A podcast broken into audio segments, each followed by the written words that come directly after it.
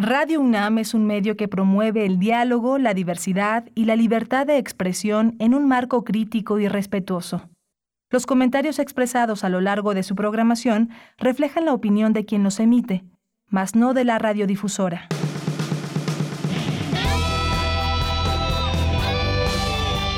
Prisma RU. Relatamos al mundo.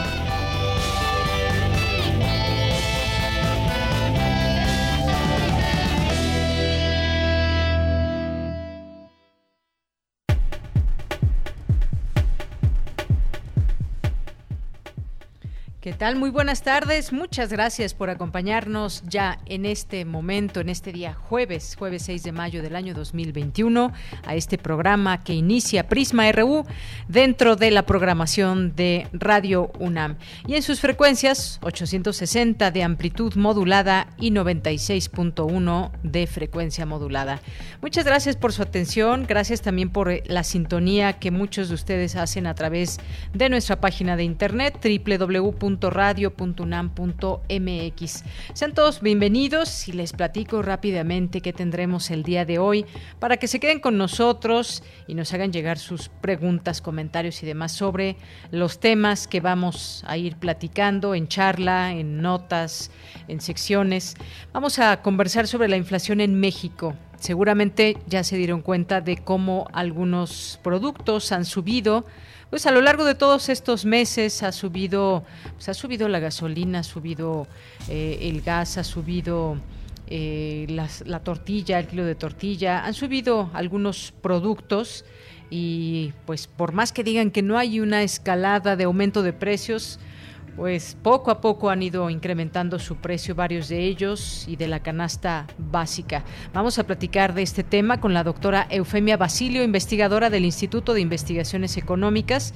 Vamos a ir platicando sobre estos temas que nos acontecen y que debemos de hablar de ello. Tienen que ver con la economía de las familias, la economía del país, enmarcado claro dentro de esta pandemia, pero pues también los distintos comportamientos que hay al interior del país relacionados a esta situación de la economía. Vamos a tener también otra conversación sobre, pues muchos de ustedes que nos están escuchando se han mantenido en casa y han eh, pues mantenido su trabajo a través de el trabajo en casa, el home office. 34% de los empleados presentan daños en la salud física. Hay un, un estudio que hace la Facultad de Psicología de la UNAM y presenta pues estos, eh, este porcentaje y cuáles son estos daños a la salud física, a la salud mental. ¿Ustedes han presentado alguno? ¿Cómo se sienten con el home office? Yo sé que mucha gente nos dirá que pues ya hacían ese tipo de trabajo antes de la pandemia, efectivamente, pero hay un buen número de personas que no lo hacían y que se tuvieron que habituar y que pues no estábamos preparados y al no estar preparados pues hay situaciones que se tuvieron que ir arreglando en la marcha y algunas que con el tiempo pues han ido surgiendo. Vamos a platicar de ese tema y vamos vamos a platicar ya en nuestra segunda hora sobre los nuevos desafíos del desarrollo y los escenarios de la pospandemia en América Latina. ¿Qué pasa en esta región del mundo y cómo, eh, cómo ir enfrentando todo esto?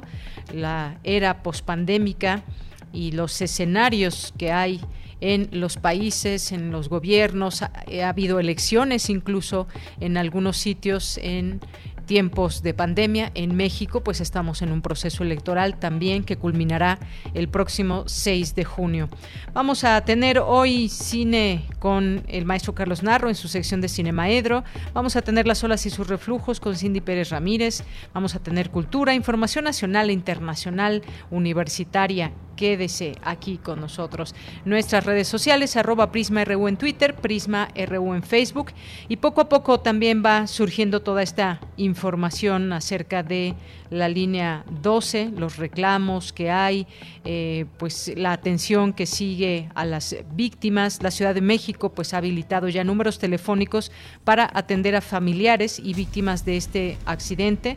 La jefa de gobierno asegura que se encuentran atendiendo a todas las víctimas de este de esta situación, de este accidente, dijo que hay, un hay comunicación con los familiares y que tendrán una atención personalizada. Y pues esto es parte de lo que surge el día de hoy. Hay pues nuevo video dentro de los que se han ido mostrando que muestra el momento en que sucedió esta tragedia. Y bueno, pues el metro que sigue dando de qué hablar y hay muchas situaciones que arreglar. El metro La Raza amaneció inundado hoy por las fuertes lluvias de ayer en la Ciudad de México. Bien, pues muchas gracias por estar con nosotros. Gracias a mis compañeros allá en cabina, Arturo González en los controles técnicos, Rodrigo Aguilar en la producción, Denis Licea en la asistencia de producción y aquí en el micrófono le saluda de Yanira Morán. Pues gracias por esa sintonía y esa atención. Eh, vámonos a nuestro resumen. Desde aquí, Relatamos al Mundo. Relatamos al Mundo. Relatamos al Mundo.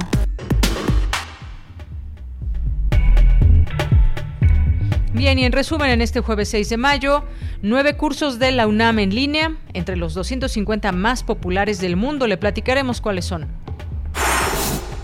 dolor de cabeza, pérdida de olfato y hasta incapacidad para hablar y ataques cerebrales son algunas de las secuelas neurológicas que deja la COVID-19, señalan expertos de la Facultad de Medicina de la UNAM. Relatamos al mundo. Bueno, pues continuamos, continuamos en nuestro resumen. Advierten académicos que en el próximo proceso electoral el votante tendrá una revisión de la actual de la actuación del gobierno ante hechos como el del reciente incidente en el metro. En los temas nacionales, el gobierno mexicano dio a conocer que registró un récord de más de 600 mil vacunas contra la COVID-19 aplicadas en un solo día, con el avance de la vacunación de personal educativo y personas de 50 a 59 años de edad. El presidente Andrés Manuel López Obrador aseguró que sería muy grave si no se acató en Pemex la orden que dio de jubilar a Carlos Romero de Champs, ex líder del Sindicato de Trabajadores Petroleros. El Instituto Nacional de Transparencia, Acceso a la Información y Protección de Datos Personales, el INAI, informó que a cinco años de su, funcionamiento, la Plataforma Nacional de Transparencia ha servido para que los ciudadanos presenten más de 2.024.000 solicitudes a instituciones públicas.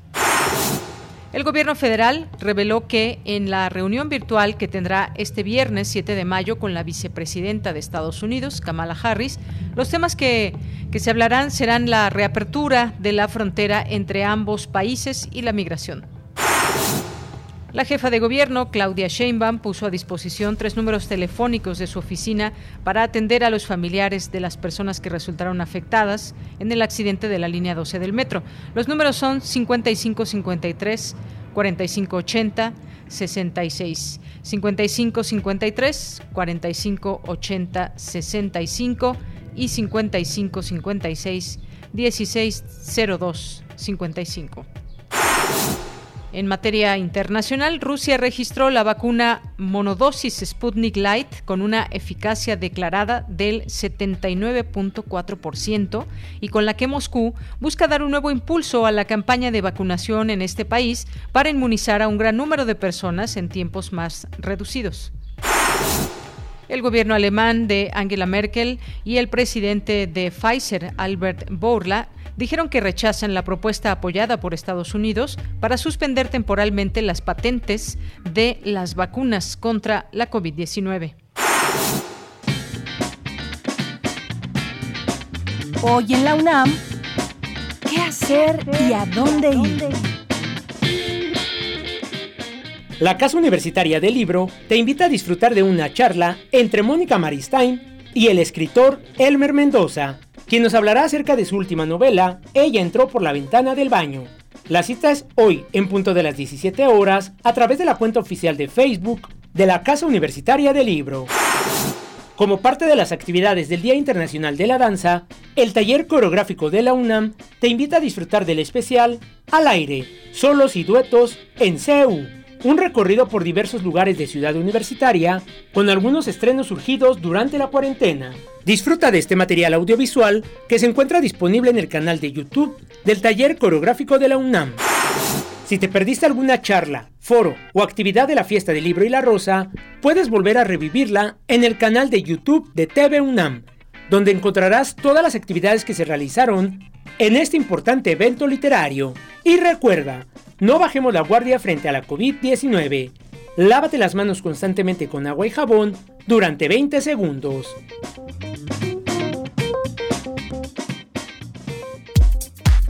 Prisma RU. Relatamos al mundo. Una de la tarde con 14 minutos. Este jueves llegó a nuestro país un embarque con un millón de vacunas de Sinovac contra COVID-19 es importante pues estar detallando cuántas cuántas vacunas van llegando a nuestro país y cómo se va dando cauce al interior de la República y se puedan seguir aplicando. Tan solo ayer se aplicaron 600 mil dosis, 600 mil dosis en un solo día y con este que es un nuevo récord, México acumula 19 millones 950 51.121 dosis aplicadas. Por su parte, Hugo López Gatel, subsecretario de Salud, aseguró hoy en Palacio Nacional que México, México libró una tercera ola de la pandemia. Además, informó que no se puede establecer una fecha precisa para determinar cuándo estará México en semáforo epidemiológico color verde. Vamos a escuchar parte de lo que dijo el día de hoy en Palacio Nacional. No es desde el punto de vista científico posible establecer una fecha precisa de término de la epidemia. Y lo que decimos, aquí viene la parte de la prudencia, es en tanto exista epidemia en el resto del mundo, debemos mantenernos en la expectativa de que puede reemerger la epidemia. 15 semanas es muy alentador, como he dicho, no es usual que haya una reducción tan sostenida en países tan poblados, pero es muy alentador. Pero no hay que reducir la conciencia del riesgo y hay que mantenernos en, en buen cuidado. No hay semáforo verde para todo el país. En general, lo que va a ir ocurriendo es que cada vez haya más estados que pasen a verde Bien, pues ahí las palabras del subsecretario Hugo López Gatel en torno a las eh, vacunas. Y bueno, pues también hay que recordar y estamos atentos siempre a estas informaciones que derivan de la Secretaría de Salud. Hasta el momento México eh, acumula 218 mil siete muertos por coronavirus y 2.355.985 casos confirmados. Pues esto es parte de lo que deriva de las informaciones oficiales hasta el día de hoy. Campus RU. Bien, nos vamos a nuestro campus universitario con Cristina Godínez. Son nueve cursos de la UNAM en línea entre los 250 más populares del mundo. Cuéntanos, Cristina, adelante. Buenas tardes, Deyanira. Un saludo para ti y para el auditorio de Prisma RU. En la actualidad, la universidad tiene 104 cursos en línea gratuitos y abiertos, conocidos como MOOC por sus siglas en inglés.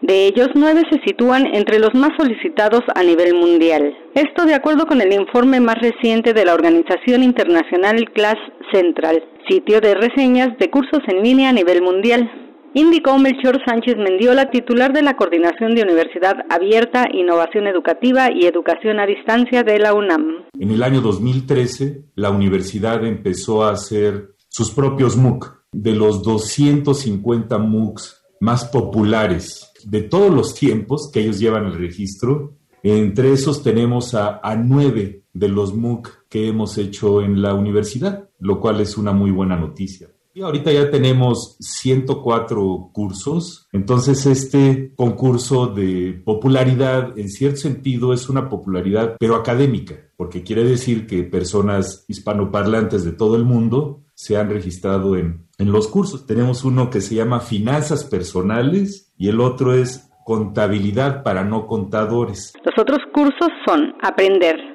cómo hacer una tesis, ser más creativos, robótica, álgebra básica, ciencia de datos y nutrición y obesidad. Característica de estos cursos es que son relativamente cortos, de 20 a 30 horas, 4 a 6 semanas. Entonces le da a las personas la posibilidad de aprender cosas de manera amena, con sustento académico, con expertos nacionales e internacionales ha habido como esta percepción en grandes sectores de la sociedad que para acceder a estos cursos se necesitan tener aparatos digitales muy poderosos. Y no, la tecnología ha avanzado tanto en estos años que prácticamente con cualquier dispositivo, incluyendo tabletas, celulares y cualquier computadora de escritorio o portátil, se puede acceder a ellos. Deyanira, todos los cursos de la UNAM están hechos en la plataforma Coursera, lo que garantiza calidad y rigor académico. Este es mi reporte. Buenas tardes. Gracias, Cristina. Muy buenas tardes. Nos vamos ahora con mi compañera Dulce García. Advierten académicos que el reciente incidente en el metro podría repercutir en el próximo proceso electoral. Cuéntanos, Dulce. Muy buenas tardes. Así es, Deyanira. Muy buenas tardes a ti al auditorio. Deyanira, la comunicación política refiere a una serie de fenómenos advertibles por los individuos que está determinada por un contexto social. Dicha interacción conlleva una narrativa específica para la actividad política de esa sociedad. Todo esto requiere de una circulación de información en múltiples direcciones, pues el intercambio de información es una condición necesaria para la expresión de la soberanía. Estas y otras ideas eh, son analizadas en el marco de los encuentros 2021 Comunicación Política y Elecciones en el contexto de la pandemia que lleva a cabo la Facultad de Ciencias Políticas y Sociales de la UNAM. En, el, en la última mesa de Yanira, Patricia Martínez Torreblanca, académica de dicha entidad universitaria, dijo que en México los partidos políticos alcanzan el poder gracias a ciertas capacidades mediáticas y advirtió en este sentido que según diversos estudios, un número importante de los ciudadanos tiene un desencanto respecto de lo político pero más ahora con las actuales circunstancias. Vamos a escucharla. Tenemos ahí un reto porque la primera instancia del electorado y de los votantes es voto o no voto. Ya después veo por quién voto, ¿no? Y además también que las estrategias de los candidatos y de los partidos se basan en esta elaboración de narrativas y en algunos casos poco cercanas a los hechos, porque el votante, el electorado, sin lugar a dudas en una coyuntura como la que nos ocupa, sin duda tiene una revisión de actuación de gobierno que contrasta contra su propia agenda pública las narrativas que sucedieron con el lamentable, no accidente, sino incidente de días pasados, tienen que ver con una evaluación de gobierno. Y esta evaluación de gobierno está demasiado cercana a un proceso electoral y puede tener un impacto importante en el tema de la comunicación. Deyanira Patricia Martínez añadió que cuando la incertidumbre es relevante, es probable que exista una inconsistencia en lo que se ha venido dando del voto a lo largo de los años. En esta elección, dijo, los individuos elegirán de acuerdo a sus prioridades que se modifican según las circunstancias del entorno. Y no es nada más ahora este incidente en el metro, sino también todo lo que se ha venido dando a lo largo de la pandemia aquí en el país. Vamos a escuchar nuevamente sus palabras. La población mexicana nunca se había visto inmersa en un proceso electoral en una coyuntura sanitaria como la que tenemos. Las prioridades de las personas en términos de lo que impacte su toma de decisión política se han modificado, porque me atrevo a decir que una gran parte de la población ha visto de frente la posibilidad de morir y de morir pronto. La salud no es ya una determinación individual.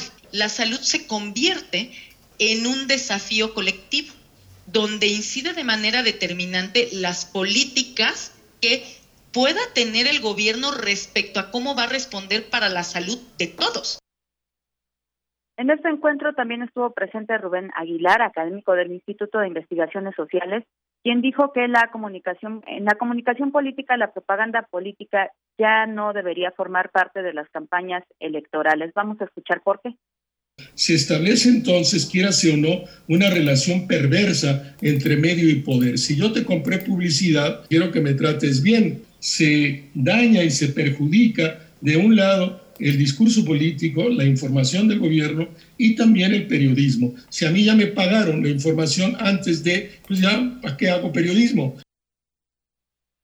Y bueno, los académicos añadieron incluso de Yanira que las actuales circunstancias han llevado a estudiar y a analizar eh, inclusive las emociones políticas. Esta es la información. Pues muy interesantes datos todos estos que tienen que ver en una elección y además pues contrastando la realidad de las personas que son quienes emiten el voto. Muchas gracias, Dulce. Gracias a ti, muy buenas tardes. Muy buenas tardes. Y pues sí, nos quedan estas eh, preguntas, ¿por qué votar? Primero, primero hacerse esa pregunta que, que hacía la académica al inicio, ¿voy a votar? Esa es la primera pregunta. Sabemos que también hay un índice importante de abstencionismo y luego de haber decidido de entre votar y no votar, quien decide por el sí, ¿por quién votar? ¿Por quién votar y por quién no de plano nunca votarían. Son respuestas y preguntas que las personas se hacen a cada momento y que tiene que ver con, pues desde su perfil, desde sus valores, sus ideas, eh, sus ideales también, lo que le propone uno otro partido, lo que no proponen también, lo que queda fuera de sus agendas. Y evidentemente una situación como el metro pues puede permear, ya lo decían los propios eh, analistas en todo esto. La, la realidad nos va marcando pauta para saber si eh, van las cosas mejor con uno u otro partido, con uno u otro gobernante. Eh, la pandemia, por ejemplo, es un punto muy importante porque definirá también situaciones para todos, el hecho de evaluar estrategias, tiempos eh, y lo que mencionaba este último especialista también, la relación perversa entre medio y poder. Muchas veces, pues, hemos estado acostumbrados a, a ver cómo pues el dinero es el que permea y pues influye en un medio de comunicación y ese medio de comunicación influye también en cómo se informa el ciudadano. Bien, pues antes de irnos a nuestra primera charla, hay un comunicado por parte de la UNAM en torno a los pagos a maestros y las eh, ayudantías. La Administración Central de la UNAM informa que con el pago de la quincena 9, este fin de semana, han liquidado ya la totalidad de los adeudos que se conocen al día de hoy y que corresponden a los ciclos escolares 2020 y 2021-1. La universidad seguirá atendiendo todas las aclaraciones sobre los pagos, en especial las que se pudieran o las que pudieran llegar a surgir de los emitidos recientemente y de los que se realizan en los próximos días, con el propósito de regularizar definitivamente esta situación excepcional que mucho lamentamos haya sucedido. Si algún miembro del personal académico no ha podido concluir eh, por causas de fuerza mayor los trámites de su contratación o si no ha solicitado aún la aclaración correspondiente a los pagos recibidos, lo exhortamos a que se comunique a la dirección electrónica aclaraciones pagos 2021 SA arroba unam.mx para ser debidamente atendido. Asimismo, reitera su exhorto al profesorado y a los estudiantes que han interrumpido sus actividades académicas por los motivos referidos a reanudarlas con el compromiso de que se continuará atendiendo e informando sobre los avances correspondientes. Hasta aquí este comunicado de la UNAM. Porque tu opinión es importante, síguenos en nuestras redes sociales, en Facebook como Prisma RU y en Twitter como arroba PrismaRU.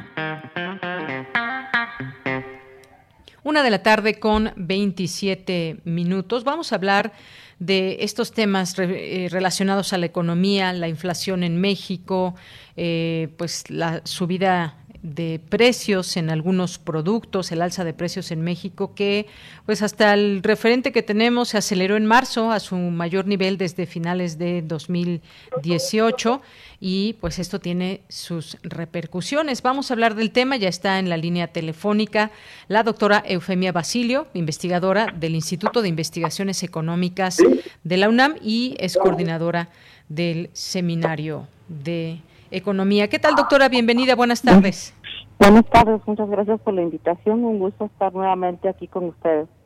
Gracias, doctora. También para nosotros es un gusto. Pues, eh, ¿cómo podemos entender, entender la inflación en estos momentos, tomando en cuenta varios elementos? Estamos en medio de una pandemia, estamos, pues, también en un gobierno que, pues, ya eh, con estos años también, pues, ha dado pauta a lo que puede ser el tema de la economía. ¿Cómo lo ve usted?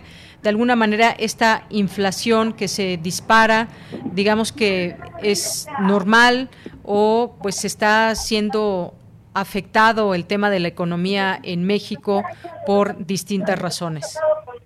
Sí, bueno, como bien comentas, es un problema generalizado eh, casi a inicios de este año, incluso desde 2020 estábamos ya cerrando con una inflación elevada y como también bien dices, es la más alta desde 2018, ¿no? Casi preparando la meta de inflación, llegando a 4.67 anual, que realmente nos aleja mucho de, de la meta que tiene Banjico, que sabemos que es el 3 más o menos 1%, y esto obviamente deriva también de la situación tan preocupante de por la pandemia, ¿no? Sabemos que se han visto afectados diversos sectores, la economía misma, que ha habido falta de crecimiento, que ha habido pérdida de empleos, y obviamente escasez de producto, ¿no? Y eso sumémosle en los últimos meses la, la sequía que ha hecho también, que ha generado escasez de ciertos eh, insumos, entonces sí se han eh, disparado los precios, se habla de que en mayo incluso eh, va a ser más alto.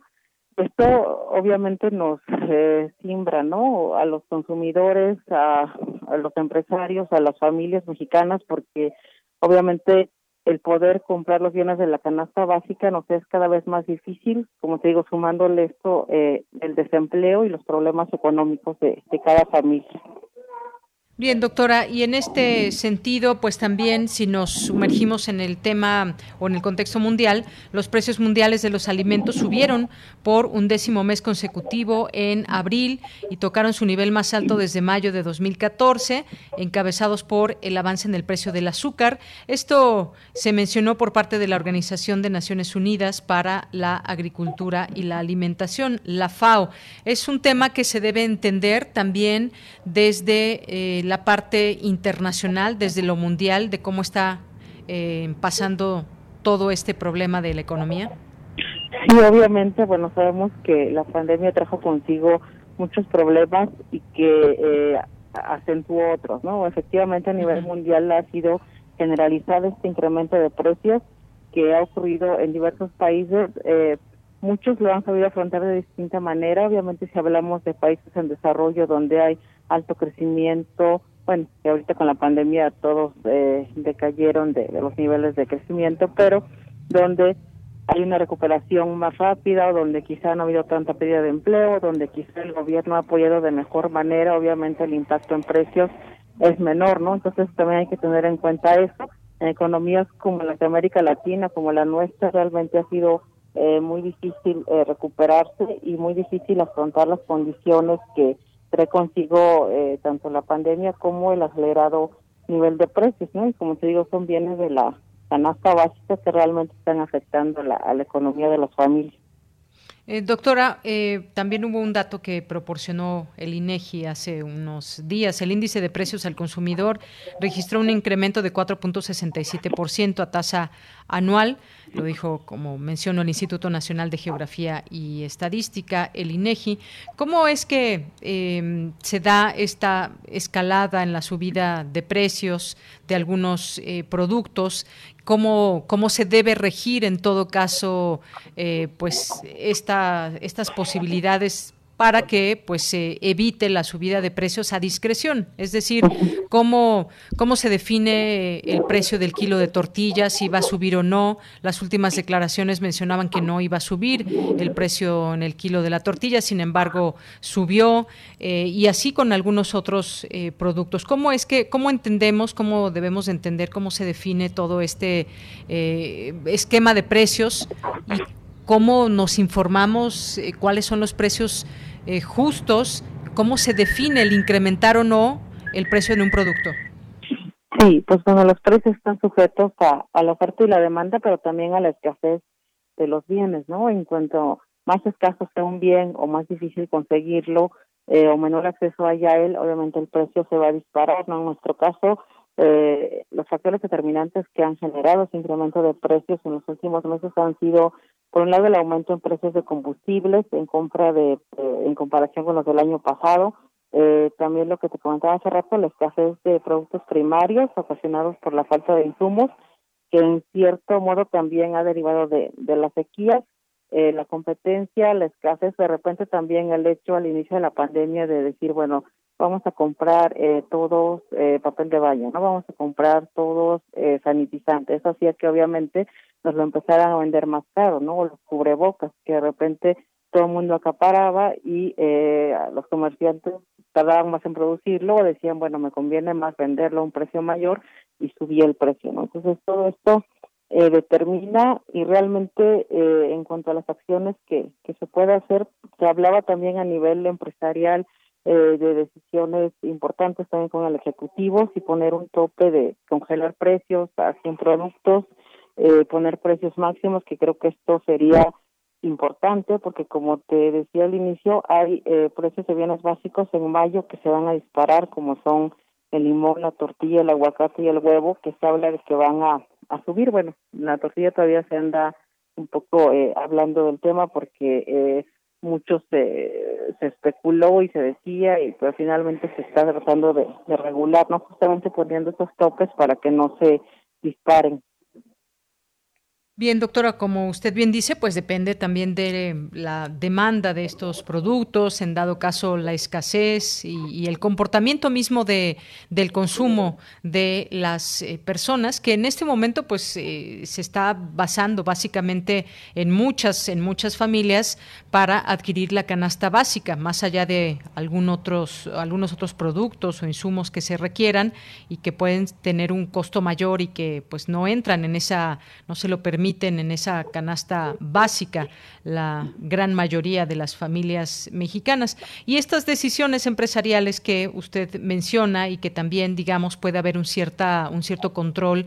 Eh, hemos visto pues productos también de limpieza que se han llegado a incrementar justamente porque pues hubo una mayor demanda y también muchas veces pues hay este aprovechamiento de parte de las empresas porque pues eh, y algunos mucha gente que está padeciendo el tema económico pero muchas empresas al contrario les ha ido mejor en esta pandemia, doctora, también mencionarlo.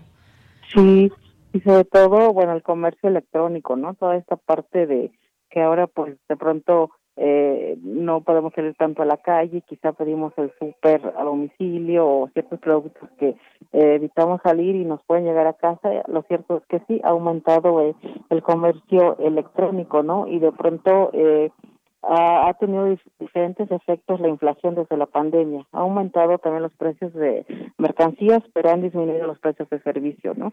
Y ha mejorado, como decíamos, el tipo de comercio electrónico que ha obtenido mayores ganancias. Eh, entonces es eh, importante también mencionarlo como señal. Así es, y bueno, fueron varios vuelcos que se dieron con esta pandemia, eh, nuestro tipo de consumo también, que pues para muchas personas fue menos acudir a los lugares y más estar eh, consumiendo a través de eh, pues de distintas aplicaciones. El comercio electrónico, vaya, que hasta la casa se tiene la posibilidad de recibir desde el súper hasta pues prácticamente cualquier tipo de, de insumo. Doctora, pues muchas gracias por estar con nosotros. No sé si desea agregar algo más en todo este tema de la economía, ¿qué decirle al auditorio? Sí, bueno, agradecerte la invitación, como siempre es un gusto. Y bueno, solamente eh, decir que sí es importante eh, establecer algún tipo de medidas de parte del gobierno y de los empresarios para que esto no siga afectando los bolsillos de los mexicanos, que como les decía, ya de por sí están bastante golpeados por toda esta parte de, eh, de la pandemia, de la pérdida de empleos y que esto incide en el bolsillo realmente es muy eh, preocupante, ¿no? Entonces debe haber eh, medidas que, como te digo, deben ir de parte del gobierno y de las empresas donde haya quizá un tope o ciertos productos que que no suban o que se establezca algún tipo de política para que esto se siga disparando, ¿no? Que ya Banjico había dicho que es transitorio, que quizá eh, regrese la meta de inflación que quizás solo sea eh, estos dos meses, pero te digo, no lo sabemos porque de pronto todo es incierto en el marco de la pandemia y de lo que pase con las sequías y de eh, lo que ocurra en, el, en los mercados, ¿no? Entonces, bueno, eh, solamente agregar eso porque es un problema que, que nos preocupa a todos. Claro, que nos preocupa y que nos, nos afecta. Muchas gracias, doctora, doctora Eufemia. A ti, muchísimas gracias, que tengan buena tarde. Igualmente para usted, muy buenas tardes.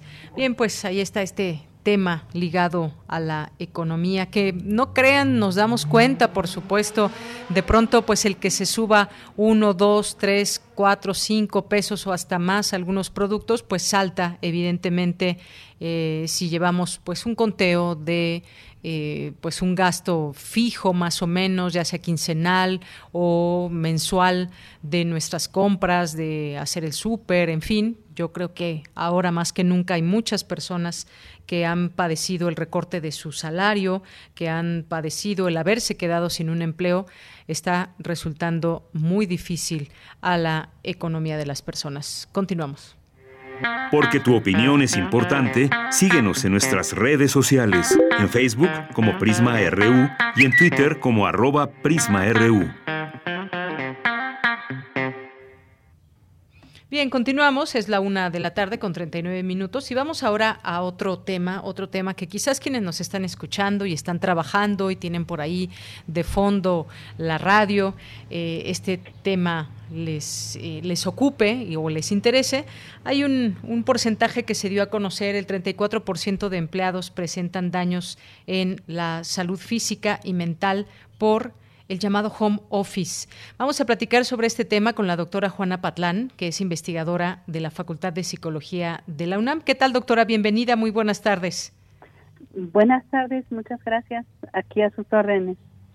Gracias, doctora. Bueno, pues este home office o, teletrabajo, que también le podemos llamar así, y se ha reportado pues distintos, distintos síntomas por parte de quienes estamos quizás 5, 8, 10, 12 horas o más al día sentados frente a una pantalla trabajando y pues para muchos también se ha incrementado la carga laboral. Se ha incrementado dado que pues es mucho más fácil que estar en casa eh, todo el tiempo y se evita el transportarse, pero esto también trae consecuencias. Así que hablemos de, ello. Hay un, estudio que hizo eh, justamente la Facultad de Psicología de la UNAM y encontró este porcentaje, 34% de los trabajadores en esta situación de trabajo en casa que pasan mucho tiempo sin salir de casa, pues han tenido afectada o han visto afectada su salud física o mental. ¿Cuáles son las principales, digamos, características que se han señalado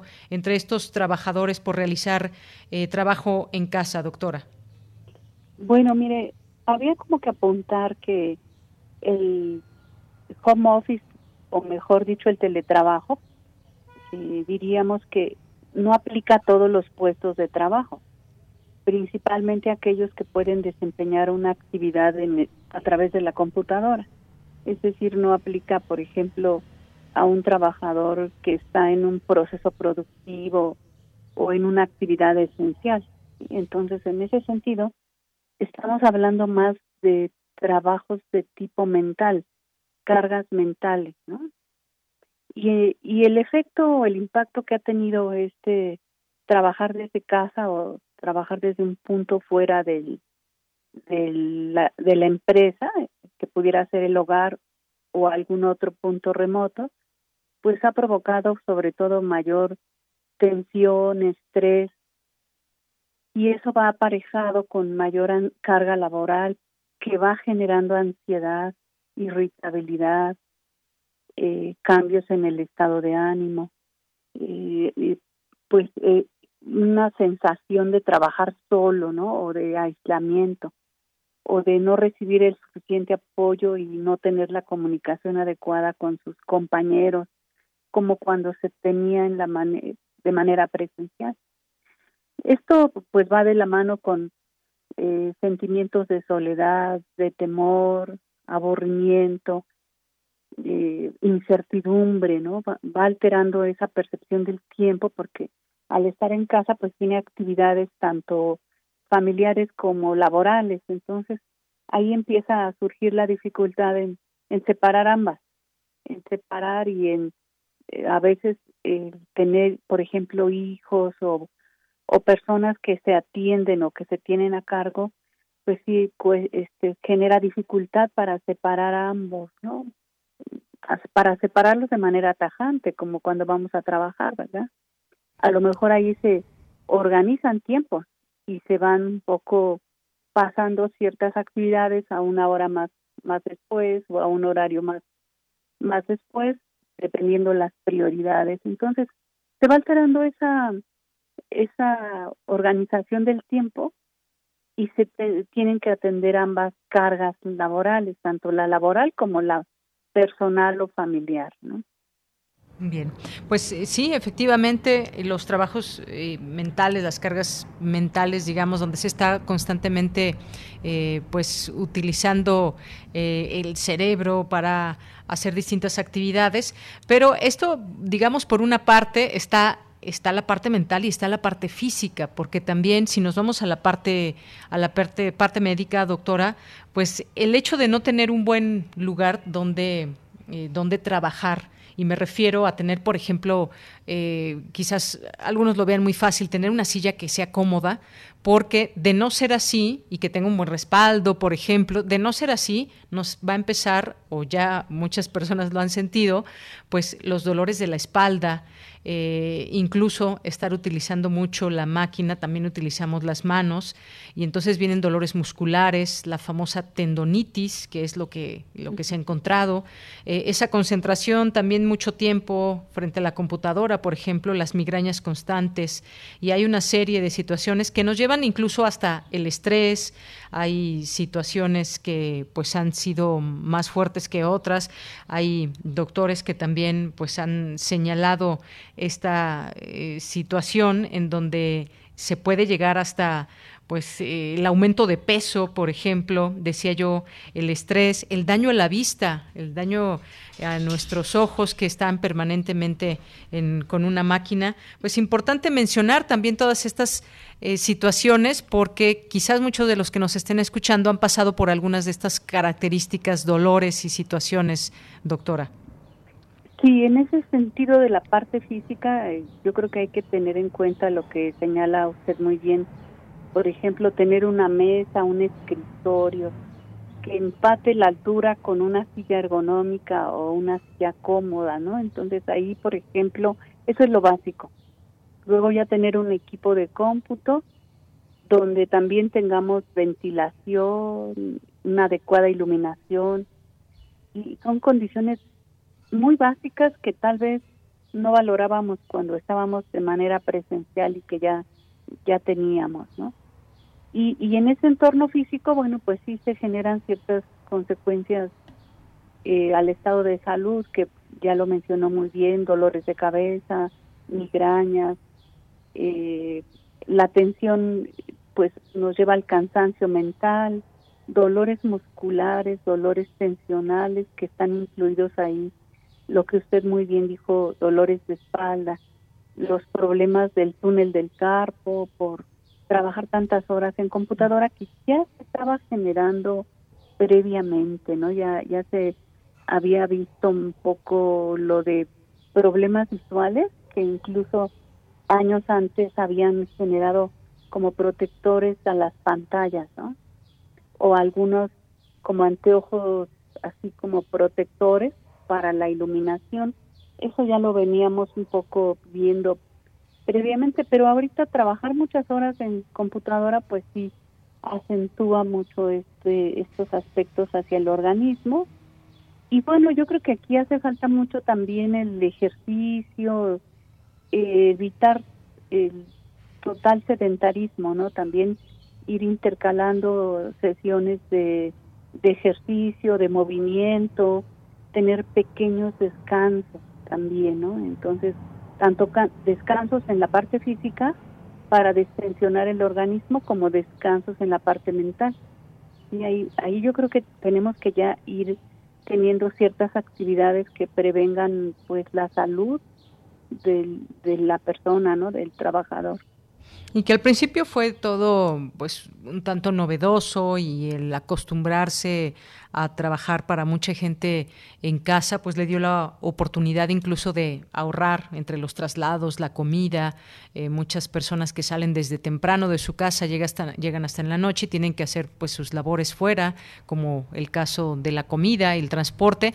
Pero pues a final de cuentas, y esto que es un proceso físico y, también psicológico. En la parte psicológica, doctora, ¿qué nos encontramos? Como decía yo al principio, pues fue algo novedoso, nos, nos habituamos y demás, pero conforme pasó el tiempo, nos dimos cuenta que los lugares, los espacios en casa, pues eh, se volvieron se volvieron digamos difíciles en términos de pues no estar quizás eh, desempeñando una labor en conjunto, como muchos trabajos son también, en donde se trabaja, por ejemplo, en equipo. Eso cambió, digamos, la distancia, cambió la dinámica y todo esto que, nos vamos acostumbrando. ¿Realmente nos acostumbramos o eh, es que ya eh, la mayoría de las personas, que muchos ya regresaron a, trabajar, hay que decirlo, pero muchos todavía eh, se encuentran en casa? Y hay niños en casas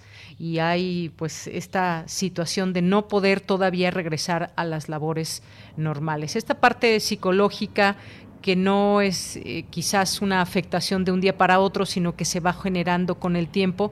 ¿De qué estamos hablando, doctora, y cómo, digamos, cómo, cómo ha sido este, pues este, este, digamos, este camino en muchas personas? Sí, mire, esta convivencia de, de, de, lo laboral con lo personal o familiar, yo creo que ha llevado más que al equilibrio trabajo-familia, al desequilibrio, ¿sí? A poder atender eh, las demandas familiares o, o, de niños o de personas que se tienen a cargo con las responsabilidades laborales, ¿no? Eso también ha contribuido a generar mayor tensión, mayor estrés, mayor sensación de falta de control sobre el trabajo. Entonces eso pues ha repercutido a, ser menos productivo, a generar menos resultados. A eso hay que añadir esta parte que pues ya vamos a ir a empezar a ver de la depresión, ¿no? La, depresión, la baja motivación y esa sensación de no ser tan productivo como se era antes. Entonces yo creo que va a tener repercusiones y aquí yo creo que la clave es eh, poder balancear tanto sus cargas de trabajo laborales como las familiares, saber organizar esos dos ámbitos dentro de los hogares, porque son dos ámbitos que van a converger. Si usted si está trabajando en casa, pero tiene unos hijos que le demandan algún eh, una pregunta o una duda, un requerimiento, no puede ser tan tajante de decir, pues estoy trabajando y hasta que termine mi jornada te atiendo, ¿no? Entonces, ahí es donde se tienen que desarrollar habilidades para balancear, balancear, e-, equilibrar y poder controlar. Hay una, hay dos variables importantes en todo esto. Uno que son las demandas laborales o demandas de trabajo o demandas, mm, diríamos, carga de trabajo y otro es, ¿qué es el punto fuerte?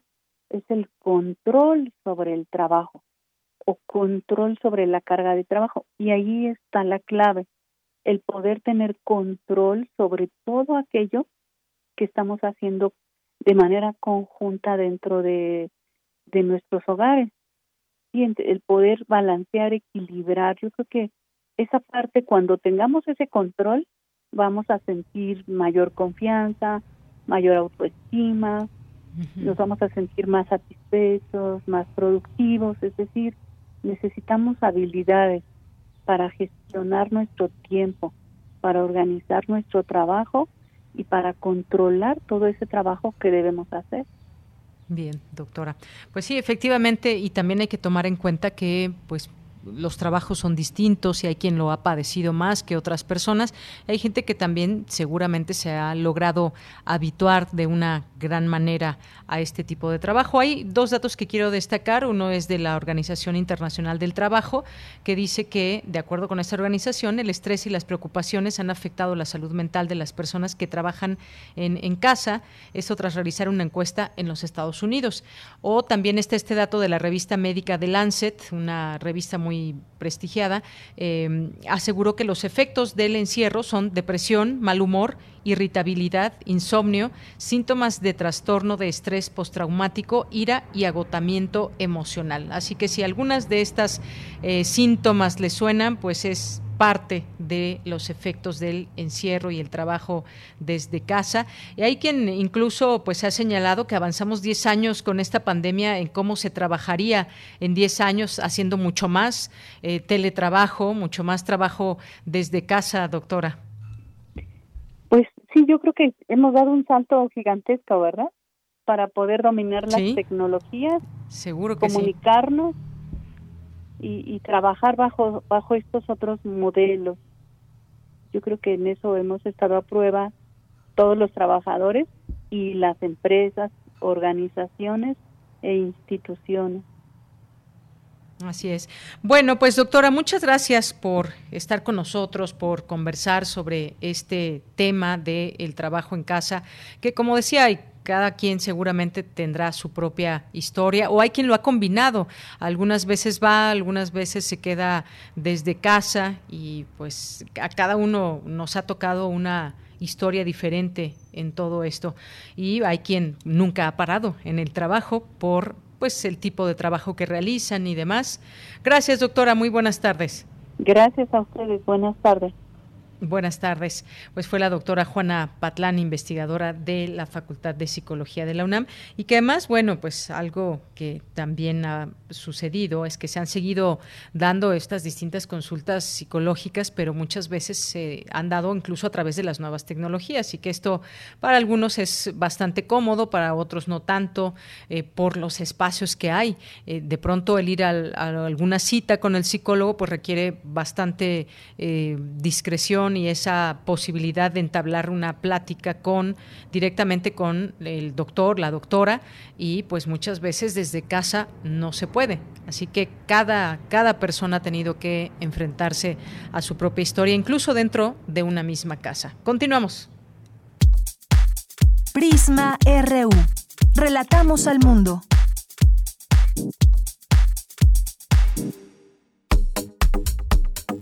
Nacional RU.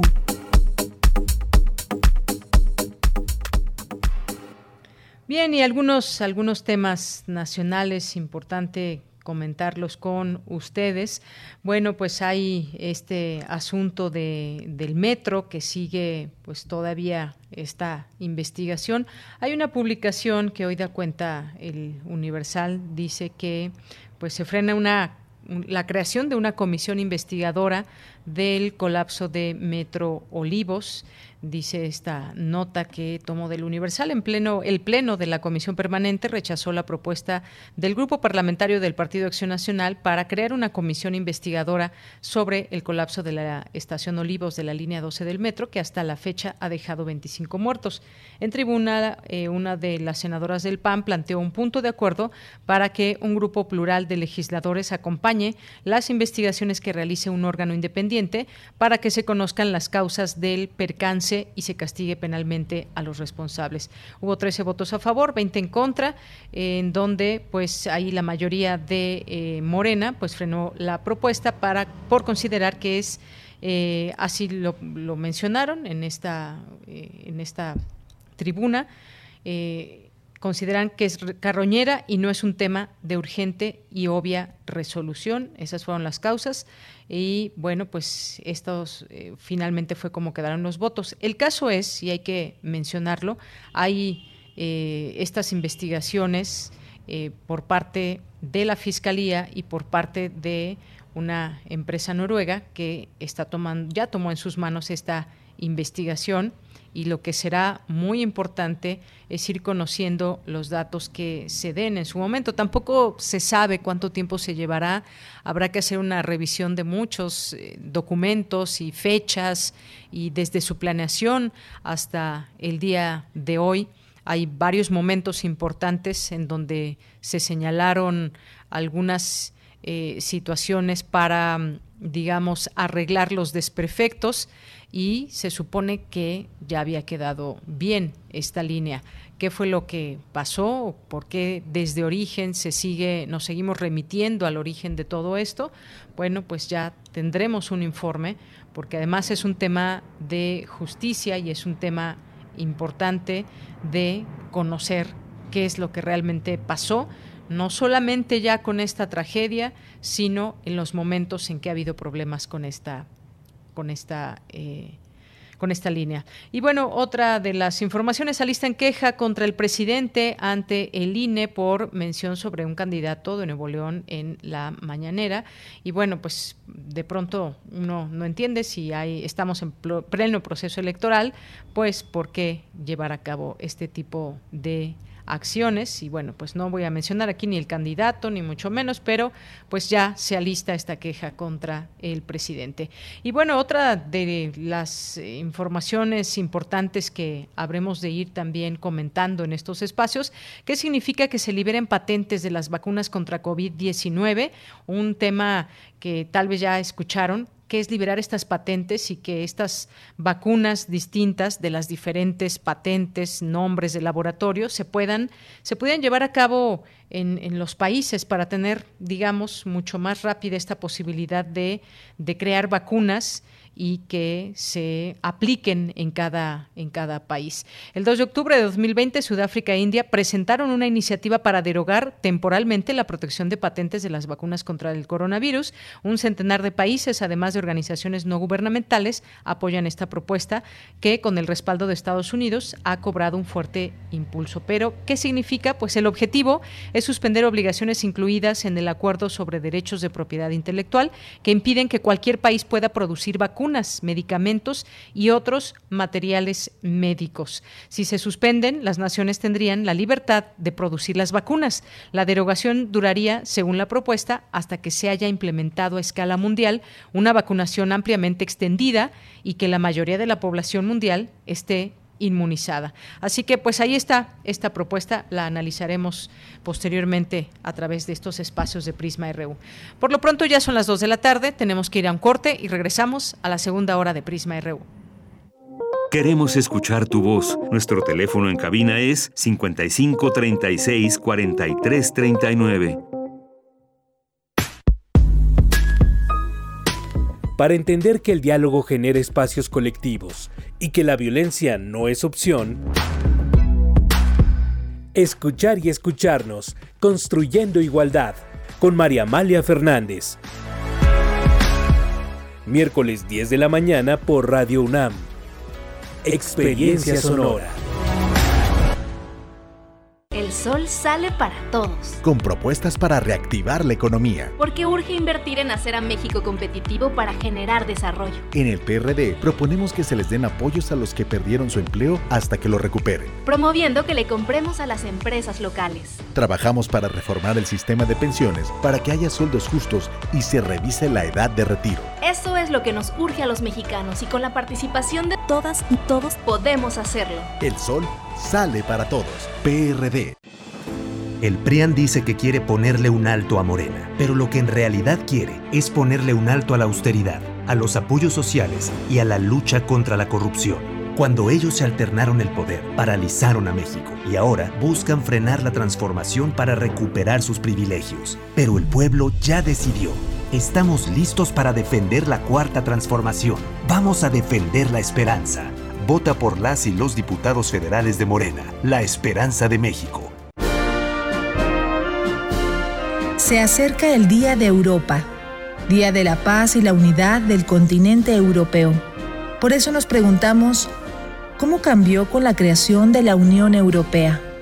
¿Cuáles son los retos de unir a tan diversas culturas y economías? ¿Cómo se relaciona con nuestro país? Vieja Europa Nueva, la evolución de un continente que este plan sí demuestra que en un momento tan crítico podemos ponernos de acuerdo. Conversatorio con las y los embajadores de Polonia, Bulgaria y la Unión Europea, dirigido por Benito Taibo. Si vamos a declarar un estado de emergencia o no. Domingo 9 de mayo a las 11 horas. Y hemos demostrado la fuerza de nuestro modelo de actuar en común. Radio UNAM. Experiencia sonora. Hoy las y los mexicanos tienen dos opciones. El partido en el gobierno que prometía esperanza, crecimiento y estabilidad, pero solo miente. O ser parte del equipo que se unió para defender a México de la destrucción de Morena. No tires tu voto a la basura. Úsalo para detener la destrucción de México. Vota por la coalición. Va por México. Ponle un alto a Morena y a la destrucción de México. Vota PAN. Candidatos a diputados federales de la coalición. Va por México. Soy Paola Espinosa, doble medallista olímpica en clavados, y estoy con el verde porque me gustan sus propuestas. La creación de rutas seguras de transporte público, la instalación de refugios para mujeres y sus hijos víctimas de violencia. Entregar vales de canasta básica a las personas que perdieron su empleo por la pandemia. Que el gobierno invierta en producir medicinas para garantizar su abasto. Somos candidatos del Partido Verde y estas propuestas resuelven problemas reales. Tú puedes ayudar a hacerlas realidad. Prisma RU. Relatamos al mundo.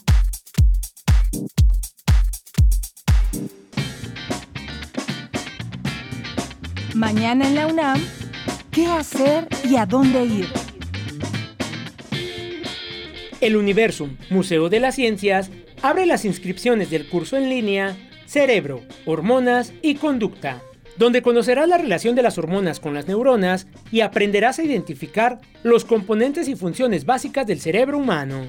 Este curso se llevará a cabo del lunes 24 al jueves 27 de mayo de 19 a 21 horas. Para mayores informes e inscripciones, ingresa al sitio www.universum.unam.mx diagonal actividades.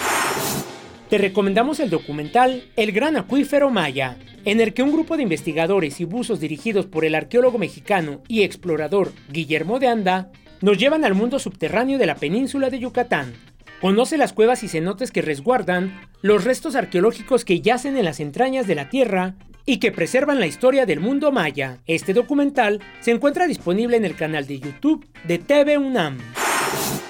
Recuerda que del 20 al 30 de mayo se llevará a cabo el Festival de Arte y Ciencia El Alep, que en esta ocasión tendrá como tema central Fronteras de la Medicina. Disfruta de charlas, talleres, funciones de teatro, música, danza y cine en los que destacados científicos y artistas internacionales enriquecen el debate en diversas disciplinas como ciencia, tecnología, humanismo y arte. Recuerda, el ALEP, Festival de Arte y Ciencia, se llevará a cabo del 20 al 30 de mayo a través de diversas plataformas digitales. Consulta la programación completa en cultura.unam.mx diagonal el ALEP.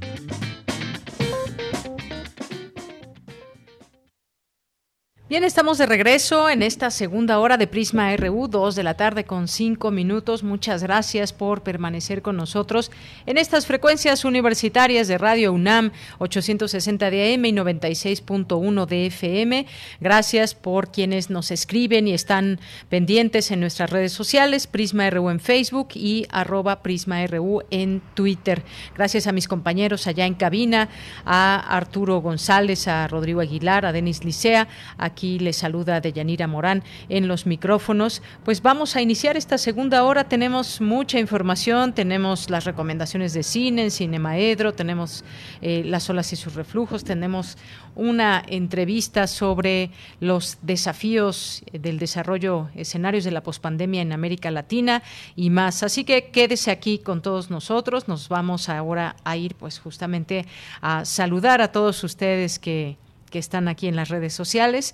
Muchas gracias por tomarse el tiempo y estar aquí atentos. César Soto nos dice, el incremento excesivo de labores del trabajo desde el domicilio generó conflictos laborales y horarios discontinuos aunado a la atención desmedida de actividades encomendadas en vía WhatsApp. Pues sí, ahora incrementamos mucho más el uso de quizás de estos aparatos electrónicos. No se diga, no pensemos, no es precisamente teletrabajo como tal, porque no deviene en un salario, pero pues también los niños están sumergidos en este trabajo escolar desde casa y también pues tienen sus, sus reacciones y las situaciones que, que van pasando día con día. Gracias, César. Eh, muchos saludos a nuestros amigos de la librería Mi Libre MX, a Carlos Yautotli también, muchas gracias. Gracias a Mario Navarrete Real, al arquitecto Mondragón 70, a Mayra Elizondo que nos dice, le agradezco mucho a Mario, voy a ponerme una hora al día sin fallar para algo de distracción que disfrute mucho. Gracias, Mayra, también aquí entre nuestros radioescuchas, también estas conversaciones y ya nos, nos asomamos a esas conversaciones también. Alejandro Alejandro Toledo, muchos saludos. Mayra eh, también aquí de nueva cuenta. Mario Navarrete, eh, muchas gracias también por los mensajes. Henry, Henry Paredes, Henry Paredes, muchas gracias también aquí por el, mensaje, el mensaje que nos dice, así estoy yo. Y bueno, esto por la, la fotografía que poníamos para anunciar esta entrevista sobre el home office. Un, hombre frente a, las, a la computadora, llevándose las manos a la cabeza, entre cansancio, puede ser, entre aburrimiento y más. Así, Henry Paredes, esperamos distraerte un poquito de esas actividades, Henry, a través de eh, esta frecuencia poderte acompañar también unos momentos. Gracias eh, también a Mayra que nos dice, eh, esta sigo siendo yo, eh, yo hora tras hora y día tras día, será por eso que la semana pasada tuve migraña, me he sentido ansiosa y deprimida y además tengo que sacar fuerza de algún lado para animar a mis alumnos y alumnas. Se reciben sugerencias. Gracias Mayra, un abrazo. Pues sí, sí, me imagino que también para los maestros debe ser difícil pasar bastantes horas frente a la pantalla y tratar sobre todo pues de tener esta atención continua, tratar de mantener la atención entre los alumnos, que si nos vamos de los más chicos a los más grandes en edad, pues cada uno tiene sus distintas distracciones, es a veces muy difícil mantener esa atención. Me ha pasado no precisamente en un tema de como maestra, pero sí en algunos sitios donde me han invitado a, dar charlas con jóvenes y entonces, pues de pronto cómo mantienes su, su atención, algo que les puedas decir lo, de lo que estés platicando, pero también pues todos los días ellos que están metidos en sus computadoras llega, llega a cansar. Para todos ha sido, ha sido difícil, sobre todo en el tema educativo donde pues normalmente normalmente porque también hay clases a distancia, pero se tiene esta convivencia, esta convivencia, esta plática presencial, esta posibilidad de tomar espacios eh, recreativos, eh, clases de educación física y demás, todo esto pues ha quedado detenido a como se venía dando. Gracias Mario Navarrete aquí que nos envía un video un video y gracias también porque siempre lo estamos acompañando, nos hace una eh, estar en compañía de él y con las personas que se encuentra. Gracias Andrea Smart, gracias eh, a José Ramón Ramírez, Rosario Durán Martínez, nos dice todos los partidos eh, son una porquería, no hay propuestas claras ni cómo piensan hacerlo, el mismo discurso de siempre, pues que no tienen imaginación. Para donde voltea uno no ve algo confiable. Pues sí, efectivamente creo que se carece de muchas propuestas. Rosario José Luis Sánchez, buen jueves, equipo de Prisma RU, medios atentos y piden resultados del incidente de la línea 12 también. Y bueno, nos dice aquí algunos otros temas que tampoco debemos de olvidar. Con Valadez, también muchos saludos a eh, Henry, a quien más a Guerrero que está por aquí, David Castillo también. Dice atención a todos los invitados y sus propuestas y opiniones. Y al eh, PUNAM también muchos saludos. R. Guillermo, muchas gracias. A Mara, Ulín, a Vivoli, Margeven, a todos ustedes. Profe Pepón también aquí presente. Anán, muchas gracias. José Viascán eh, y a todos los que nos, nos escriben aquí en Prisma RU.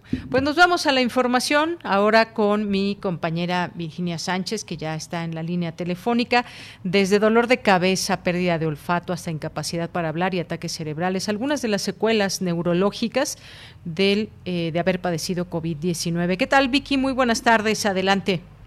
Hola, ¿qué tal, Deyanira? Muy buenas tardes a ti y al auditorio de Prisma RU. La COVID-19 es una enfermedad multisistémica que puede afectar a varios órganos como el sistema nervioso, que se afectado por una afección directa o por una secundaria, es decir, un estado de hiperinflamación donde no necesariamente tiene que tratarse de una enfermedad de COVID pulmonar grave, sino que se pueden tener alteraciones del sistema nervioso como son hemorragias cerebrales, infartos o hasta inflamación de las membranas cerebrales, conocida como la meningitis. Así lo señaló Luis Delgado Reyes, académico del Departamento de Anatomía y Cirugía de la Facultad de Medicina, durante el webinar Secuelas Neurológicas por COVID-19, organizado por dicha facultad, quien escucharemos a continuación que, detalla algunos de estos síntomas inespecíficos sistémicos y algunos moderados. Escuchemos. Vemos que pueden ser síntomas inespecíficos, sistémicos, no tan graves, ¿verdad?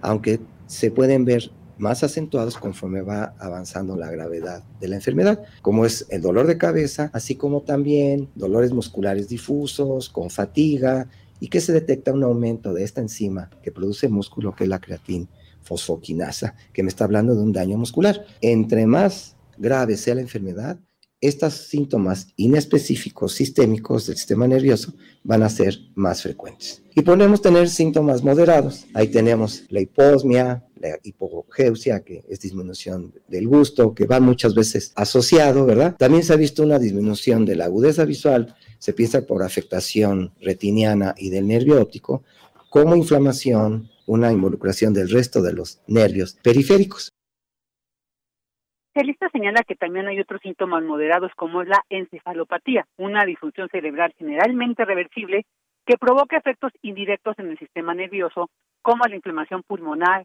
mala ventilación cerebral, propiciando con ello que se echen a andar otras vías metabólicas provocando la hinchazón del cerebro. Escuchemos.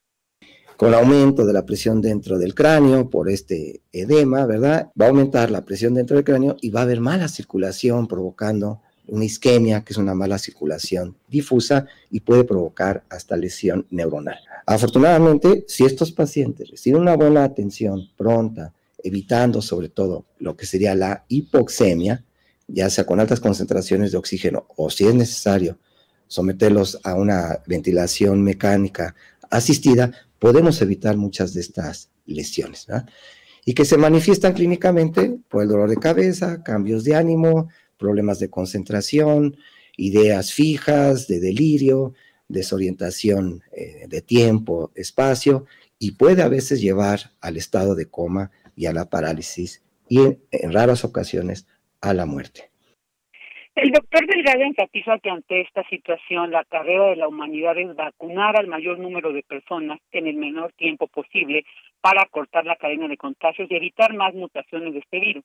Dijo, esto es un compromiso de toda la sociedad y hay que ser resilientes ante esta situación tan trágica, señaló, y demostrar que somos buenas personas y que merecemos lo mejor en este mundo.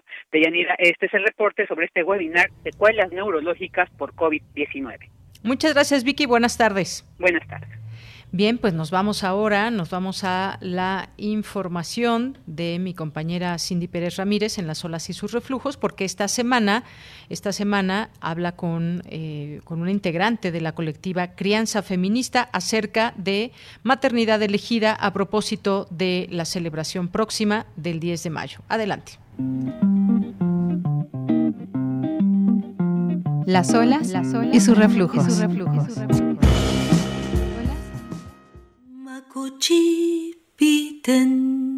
Bienvenidas y bienvenidos a Las olas y sus reflujos. Hoy hablaremos de maternidad elegida y feminismo con una integrante de la colectiva Crianza Feminista. En el marco de la celebración del 10 de mayo en nuestro país, nos dimos a la tarea de reflexionar cómo se ve a la maternidad desde el feminismo y qué retos implica para una mujer acabar con los estereotipos sociales que se le imponen si decide ser madre. El feminismo permite romper el paradigma de que ser mujer es igual a ser madre. También toda una lista de tabús sobre la maternidad. Por ejemplo, el instinto maternal, que se ha considerado como algo intrínseco en las mujeres. La maternidad no es una condena ni un mandato como lo dicta el patriarcado. Es una decisión libre, autónoma y consciente que no debería ser para llenar expectativas de vida o requerimientos sociales. Como lo enunciaba Simone de Beauvoir en 1949, anatomía no es destino. Para ampliar el tema, escuchemos la conversación con Erika Sabina, integrante de la colectiva Crianza Feminista.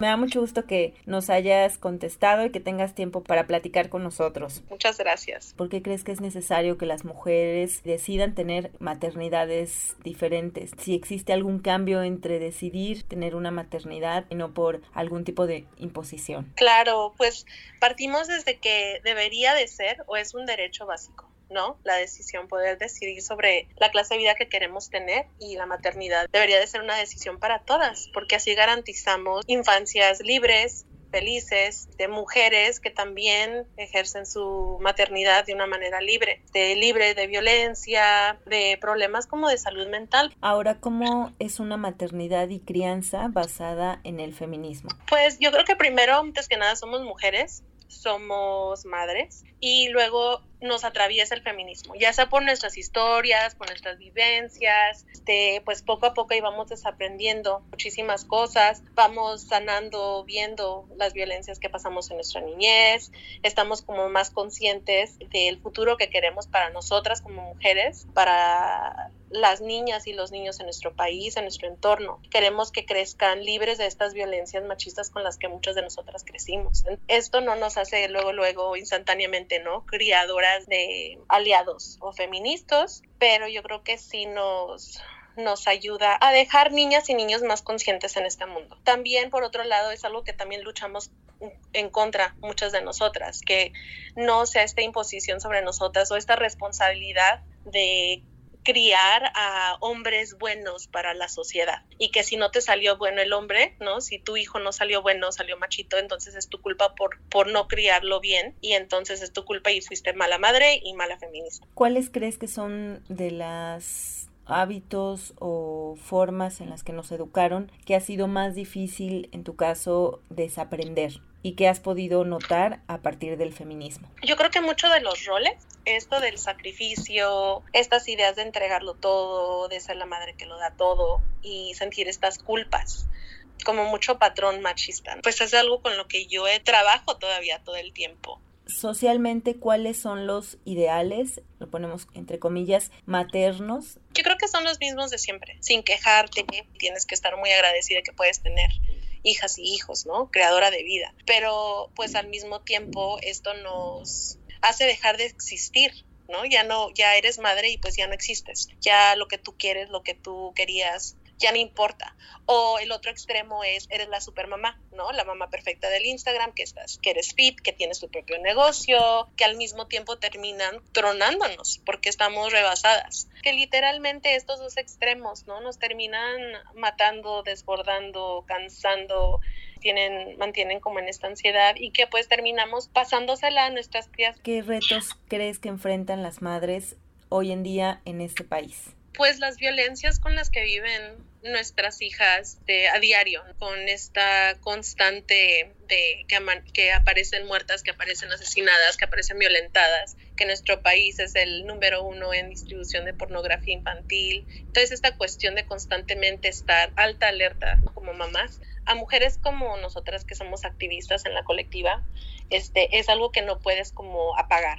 Entonces, y sé que muchas más mamás están conscientes y están despertando esta realidad que vivimos como país. Entonces es un reto muy grande balancear, querer este, tener esta maternidad donde la disfrutas, donde vas sanando como, como ser humana y donde al mismo tiempo dices, pues, ¿qué puedo hacer para que esto cambie? Para que para que no vivamos con este temor de que llegue a un familiar, una familiar, que, que llegue a nuestras hijas, nuestros hijos. En ese sentido, ¿qué función crees que tiene una colectiva? Yo creo que le apostamos mucho a que, que en estos espacios son unos espacios de contención, ¿no? Entonces, sí trabajamos juntas, pero al mismo tiempo lloramos juntas, vamos como desaprendiendo hasta patrones, ¿no? De, de socialización, vamos sanando, vamos aprendiendo unas de las otras, sin sentirnos juzgadas, ¿no? Si un día dices, ya no aguanto a mis hijos, no los soporto, nadie te va a juzgar de mala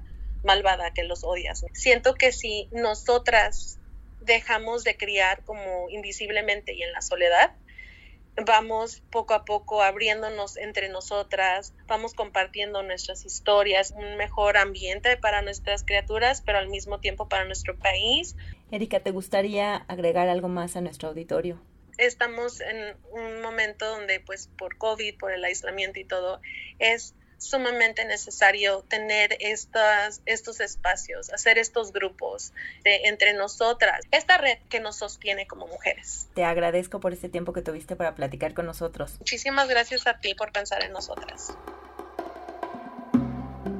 Esto es todo por hoy, los dejamos nuevamente con nuestra compañera Deyanira Morán, comentarios al Twitter arroba PrismaRU y a mi Twitter personal arroba Cindyunam.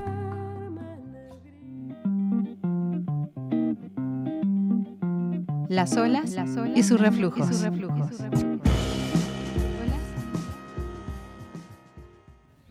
Bien, continuamos. Nos vamos ahora a las breves internacionales con Ruth Salazar. Internacional RU. India reportó un récord de casi 4.000 muertes por COVID-19 y de 412.000 nuevas infecciones en 24 horas, al tiempo que las autoridades advirtieron que hay que prepararse para nuevas olas. Los laboratorios Pfizer y BioNTech prometieron suministrar vacunas a los participantes de los Juegos Olímpicos de Tokio, desigualmente protegidos en este momento según el país en el que viven extender la producción de vacunas para frenar la COVID-19. A ello se han comprometido los ministros de Exteriores en su cita en Londres. Su objetivo es trabajar con las farmacéuticas para lograr un acceso global, asequible y equitativo a inyectables, terapias y diagnósticos. Un total de 29 estudiantes universitarios que habían sido secuestrados por un grupo armado en marzo en Nigeria fueron liberados. Los grupos criminales armados se han convertido en una amenaza creciente en el noreste y centro de este país.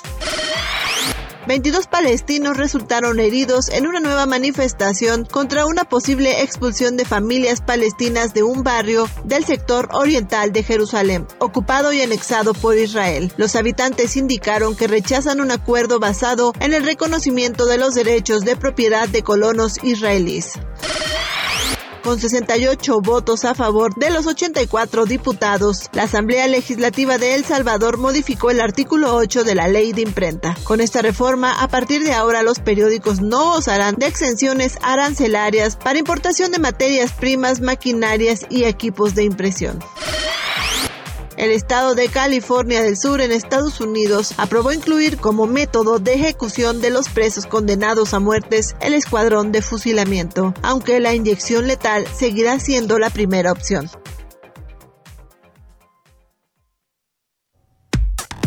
Relatamos al mundo. Relatamos al mundo. Dos de la tarde con 25 minutos. Continuamos aquí en Prisma RU y nos vamos ahora con nuestra siguiente charla que pues es acerca de los nuevos desafíos del desarrollo y escenarios de la pospandemia en América Latina y ya está en la línea telefónica la doctora la doctora Mónica Meireles, investigadora del Instituto de Investigaciones Económicas de la UNAM. Doctora, bienvenida. Muy buenas tardes. Muy buenas tardes, Yanira. Muy buenas tardes a todos los radios. Muchas que gusto estar con ustedes hoy. Gracias, doctora. Pues eh, es un tema que se debe, por supuesto, discutir, hablar de él, debatir, porque pues habrá nuevos desafíos, ya están, de hecho, en marcha eh, sobre los escenarios pospandemia en América Latina. Aunque todavía estamos en medio de esta pandemia, ya hay pues visos de esta posibilidad de que poco a poco se frenen los contagios y se frene la mortalidad en el mundo y todo pueda ir pues recuperándose en su normalidad. Pero ¿cuáles serían estos, eh, cuáles identificaría usted como estos nuevos desafíos para América Latina? Es, Yanira, mira, este, justamente vamos a tener la, una mesa redonda que será transmitido en vivo por las redes sociales del Instituto de Investigaciones Económicas de la UNAM para discutir esos temas, ¿no? Entonces, el día 11 de mayo a las 5 de la tarde, a las 17 horas. Entonces, hay una serie de de especialistas, cada uno de un país latinoamericano distinto, justamente para abonar a esa, a esa discusión sobre qué escenarios, primero que nada, evaluar eh, en Argentina, Brasil, Colombia y México los efectos negativos, eh, económicos negativos de la crisis y la emergencia sanitaria que estamos viviendo, aún que ya eh, las estrategias nacionales de, vacunación estén en marcha y, y, y, y vayan caminando pues, eh, en algunos países con mayor éxito que otros, ¿no? El caso chileno es un caso que, que destaca positivamente por por el número del porcentual de la población ya vacunado. Pero, en fin, la mesa redonda busca justamente hacer esa evaluación que, que usted me pregunta, ¿no? Eh, los efectos económicos negativos recolectar un poco las experiencias en términos de política económica y de medidas de política económica para enfrentar los efectos económicos negativos en los países latinoamericanos y, finalmente, tratar de poner en una agenda de discusión pública qué escenarios eh, futuros nos esperan para pensar el desarrollo de la región, ¿no? Entonces es un poco eh, esos temas que, justamente estamos tratando de reflexionar sobre y a ver así desde de, de la UNAM y de, de, de, de, y de colaboradores que, que escenarios no logramos eh, visualizar. ¿no? Efectivamente, hacemos esta invitación, por supuesto, esta mesa redonda de los nuevos desafíos, eh, el desarrollo del desarrollo, escenarios de la pospandemia en América Latina, próximo martes 11 de mayo de 5 a 7 de la noche y donde se va a poder seguir también esta mesa redonda a través de, la página del eh, Papit y también vamos a poner este cartel para que la gente pueda eh, pues asistir y pueda ser parte de la voz de estos especialistas, pueda conocer la voz de estos especialistas del Instituto de Investigaciones Económicas también que se transmitirá también a través de eh, estas eh, de sus redes sociales, la transmisión por, eh, por YouTube que se llevará a cabo y pues va a haber varios ponentes. Cuénteme de los ponentes, de qué países, porque pues va a ser rica esta plática justamente. ¿Quiénes participan? Exacto, eh, muchas gracias por preguntarlo. Este, vamos a contar con la, con la participación de, la doctora Daniela Guiso, quien es profesora de la Universidad de Bristol, Inglaterra, y especialista en temas eh, de la discusión sobre el desarrollo en el pensamiento latinoamericano. Es Emilia Buchela, quien es de, investigadora del CONICET de Argentina, que también nos va a contar un poco de lo que está pasando y las respuestas del gobierno argentino a la crisis lo que podemos esperar para los próximos años del gobierno Fernández allá. Eh, el doctor Bruno de Conti, quien es profesor de la Universidad de Campinas en Brasil, también especialista en temas de desarrollo y quien nos dará también un panorama eh, de lo que a veces en, la prensa internacional viene de manera muy sensacionalista, pero él nos dará un panorama eh, mucho más detallado de lo que es la política y la estrategia genocida y responsable del gobierno protofascista de Bolsonaro en Brasil, y Diego Guevara, de la Universidad Nacional de Colombia. Y justamente ese, con especial atención eh, vamos a escuchar al doctor Guevara porque Colombia está en, plena ebullición, ¿no? Entonces es eh, eh, una medida bastante polémica de reforma tributaria que el presidente de allá está empujando, tuvo una reacción popular fuertísima y no se le ocurrió mejor cosa al presidente Iván Duque que eh, se responder con violencia a los manifestantes, ¿no? Entonces la situación en Colombia es muy preocupante ese, por los desdoblamientos violentos que están teniendo ahorita. Entonces ese, esos son nuestros panelistas. Eh, la mesa, eh, eh, como usted bien nos recordó, será transmitida en las redes sociales del Instituto de Investigaciones Económicas de la UNAM.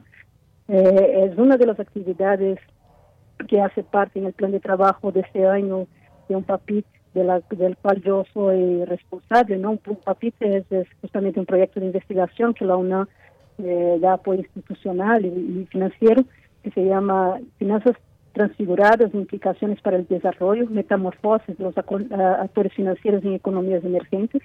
Y de hecho el PAPIT eh, no contemplaba, ¿no? Cuando, cuando hicimos el diseño de la investigación, eh, eh, eh, la pandemia, ¿no? Y ahora estamos haciendo una serie de, de, ajustes de los objetivos de investigación para incorporar ese evento mayúsculo que afecta eh, de, manera profunda la realidad económica y social de los países latinoamericanos. Pero esos son nuestros panelistas. Esos son los panelistas y podríamos decir un poco, pues obviamente sin adelantar los datos duros que vendrán en esta en esta conversación, pero que hay un antes y un después de todo esto. No habíamos pasado en los tiempos modernos una situación de esta magnitud, aun cuando eh, pues se han tenido distintos problemas que enfrentar. Tenemos encima el cambio climático y demás, pero nunca había pasado una situación que afectara, pues en gran medida y grandemente a todos, a todo el mundo, a todos los países del mundo. Claro que algunos más, algunos menos eh, pues incluso países ricos tuvieron y siguen teniendo muchos, muchos problemas ante esta situación. No se diga los países pobres y no se diga también, ya que van a hablar de América Latina, pues focalizado este, este punto. Eh, es un poco pues parte de lo que se tocará en esta mesa redonda. Hay un antes y un después, doctora. Exactamente, exactamente. Eh, como usted bien, bien dice, ¿no? O sea, la emergencia sanitaria es algo que que ha atropellado el mundo eh, y agarrado al mundo eh, de manera sorpresiva, vaya, ¿no? Pero ahí sí, eh, lo que todos nosotros como, como, como, como planeta mesmo e como globo estamos enfrentando essa dificuldade sanitária e essa emergência sanitária pandêmica, pero lo que lo que sí es distinto son cómo se aterriza esa emergencia sanitaria en determinados países, ¿no? Entonces, veces hay estructuras económicas y sociales que son sí más precarias y que están teniendo una respuesta mucho más difícil para enfrentar a lo que es la emergencia sanitaria versus lo que son economías desarrolladas y países ricos, ¿no? Que tienen una respuesta, un acceso a la vacuna, una respuesta de política pública para hacer frente a los efectos negativos de la pandemia eh, inmediatos, ¿no? Inmediatos y con bolsos muy profundos y, y, y, bastantes recursos, ¿no? Recursos eh, ingentes, mientras otros países que no tienen ese mismo ese mismo arsenal para, para hacer frente a los efectos económicos negativos que la pandemia está generando. Eh, y a la vez ese, ese, esas condiciones estructurales distintas con la cual aterriza eh, la crisis sanitaria se topa también con respuestas distintas de, de, de, de, los diferentes gobiernos, ¿no? Entonces, tanto, si uno ve, por ejemplo, el caso de Inglaterra, que está destinando una, eh, valores por arriba del 20% de su PIB para hacer, pues, hacer una medida anticíclica a esa emergencia, tenemos países que están eh, poniendo recursos de manera mucho más modesta, ¿no? Con 1 o 2% de su PIB. Entonces, el mensaje es un poco que el virus nos, nos, nos atañe a todos por igual, pero se, se topa con estructuras distintas y, está enfrentando respuestas distintas, ¿no? Entonces yo creo que va a ser un efecto muy diferenciado que, que, que vamos observar en ese futuro, en esos escenarios post-pandémicos que estamos tratando de, de pensar lo que, lo, lo que viene adelante, ¿no? Muy bien, doctora, pues le agradezco estas palabras, esta invitación. Ya más o menos vamos, sabemos por dónde va este tema, pero escuchar las voces de los expertos sin duda será muy importante el que se pueda analizar y conocer desde su perspectiva estos análisis. Así que no nos resta más que invitar, dejar esta constancia, ya está en nuestras redes sociales, esta invitación a la mesa redonda el próximo martes 11 de mayo de 5 a 7 de la tarde y esta transmisión que se hará a través de eh, YouTube, del canales del Instituto de Investigaciones Económicas de la UNAM. Muchas gracias, doctora. Muchísimas gracias, bonita tarde. Igualmente para usted, muy buenas tardes. Bien, pues fue la doctora Mónica Meireles, investigadora de este Instituto de Investigaciones Económicas de la UNAM. Continuamos. Porque tu opinión es importante, síguenos en nuestras redes sociales, en Facebook como Prisma RU y en Twitter como arroba PrismaRU.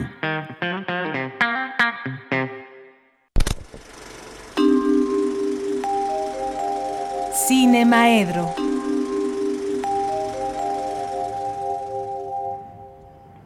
Bien, pues ya entramos a esta sección de Cinemaedro. Ya está el maestro Carlos Narro en la línea telefónica.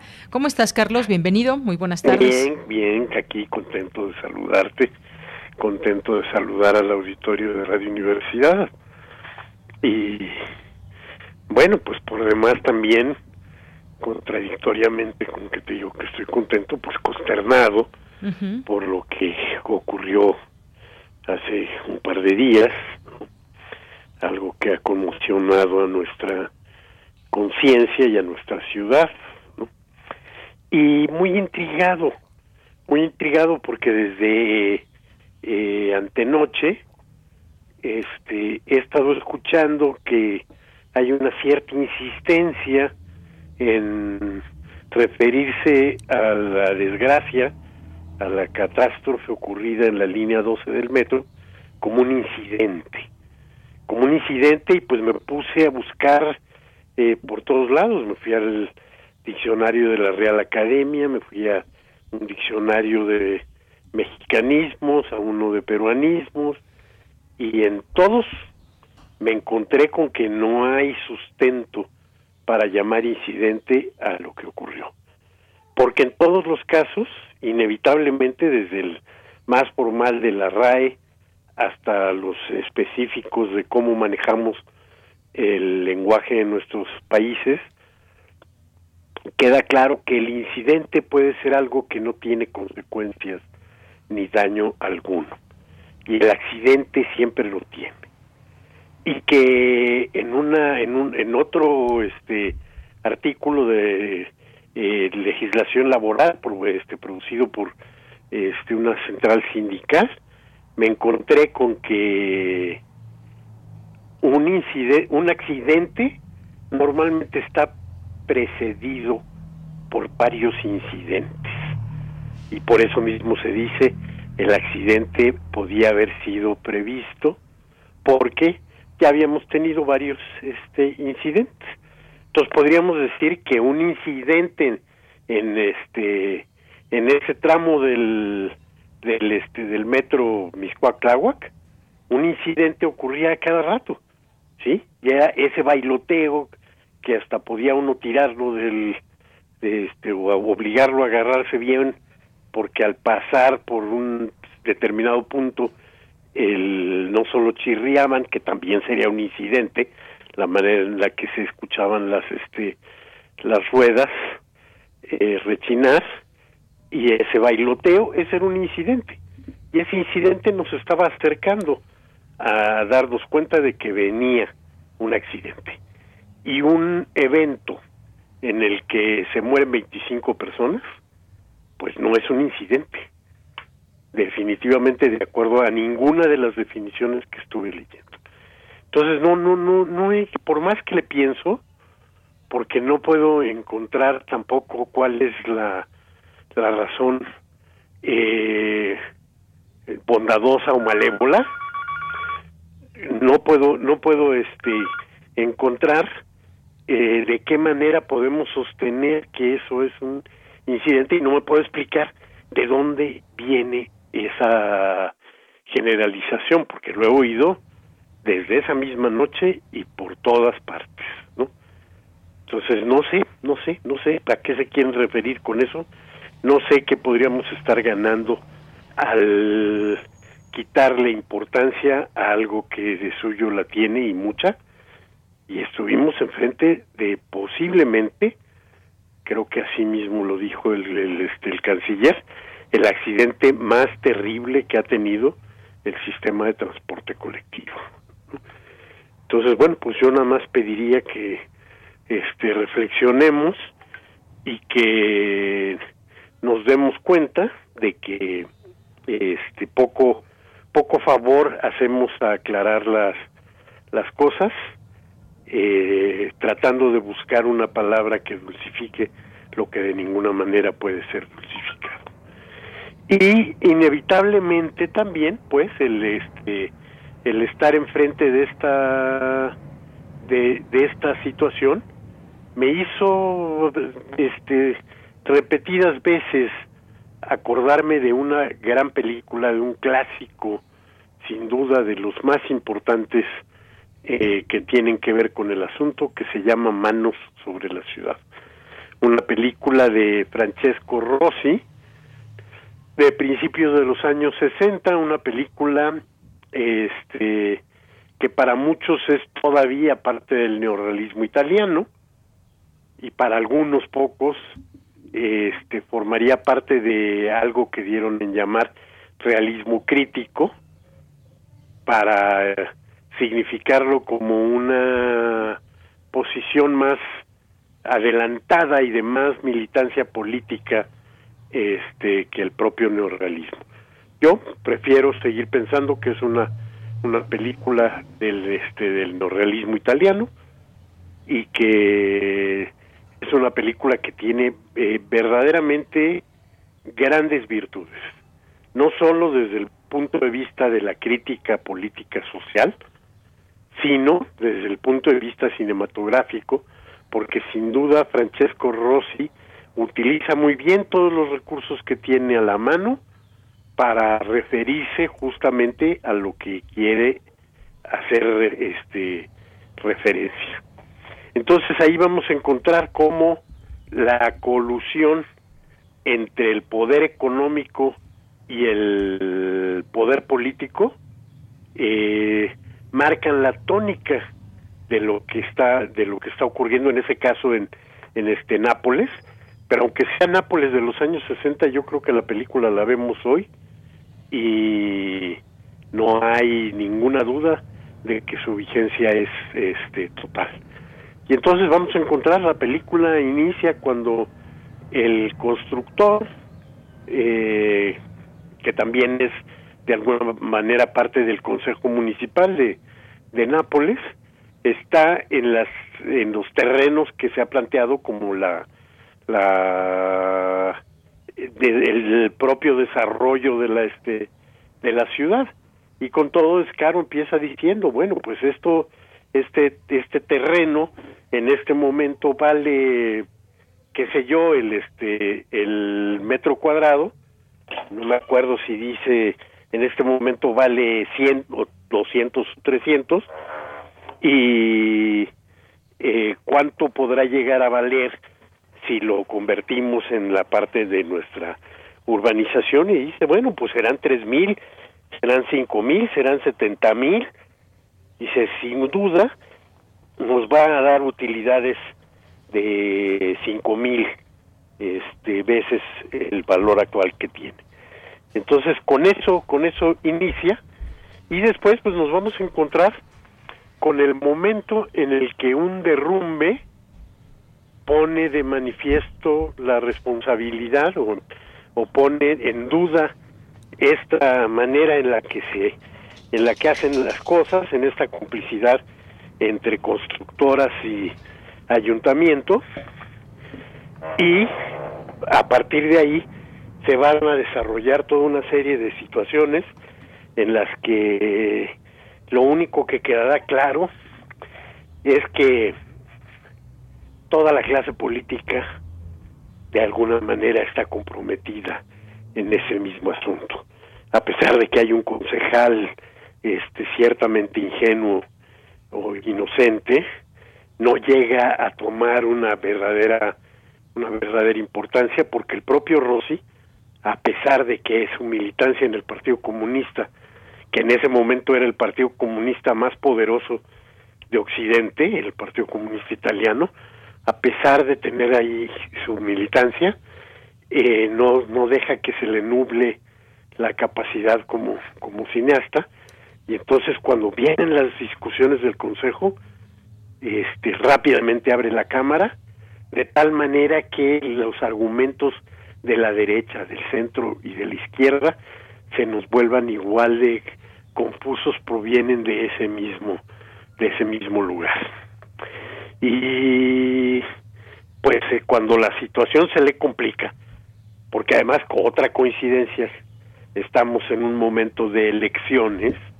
también pasa pasea la cámara por enfrente de las paredes y nos damos cuenta que la propaganda de todos los partidos nos viene dando que exactamente lo mismo.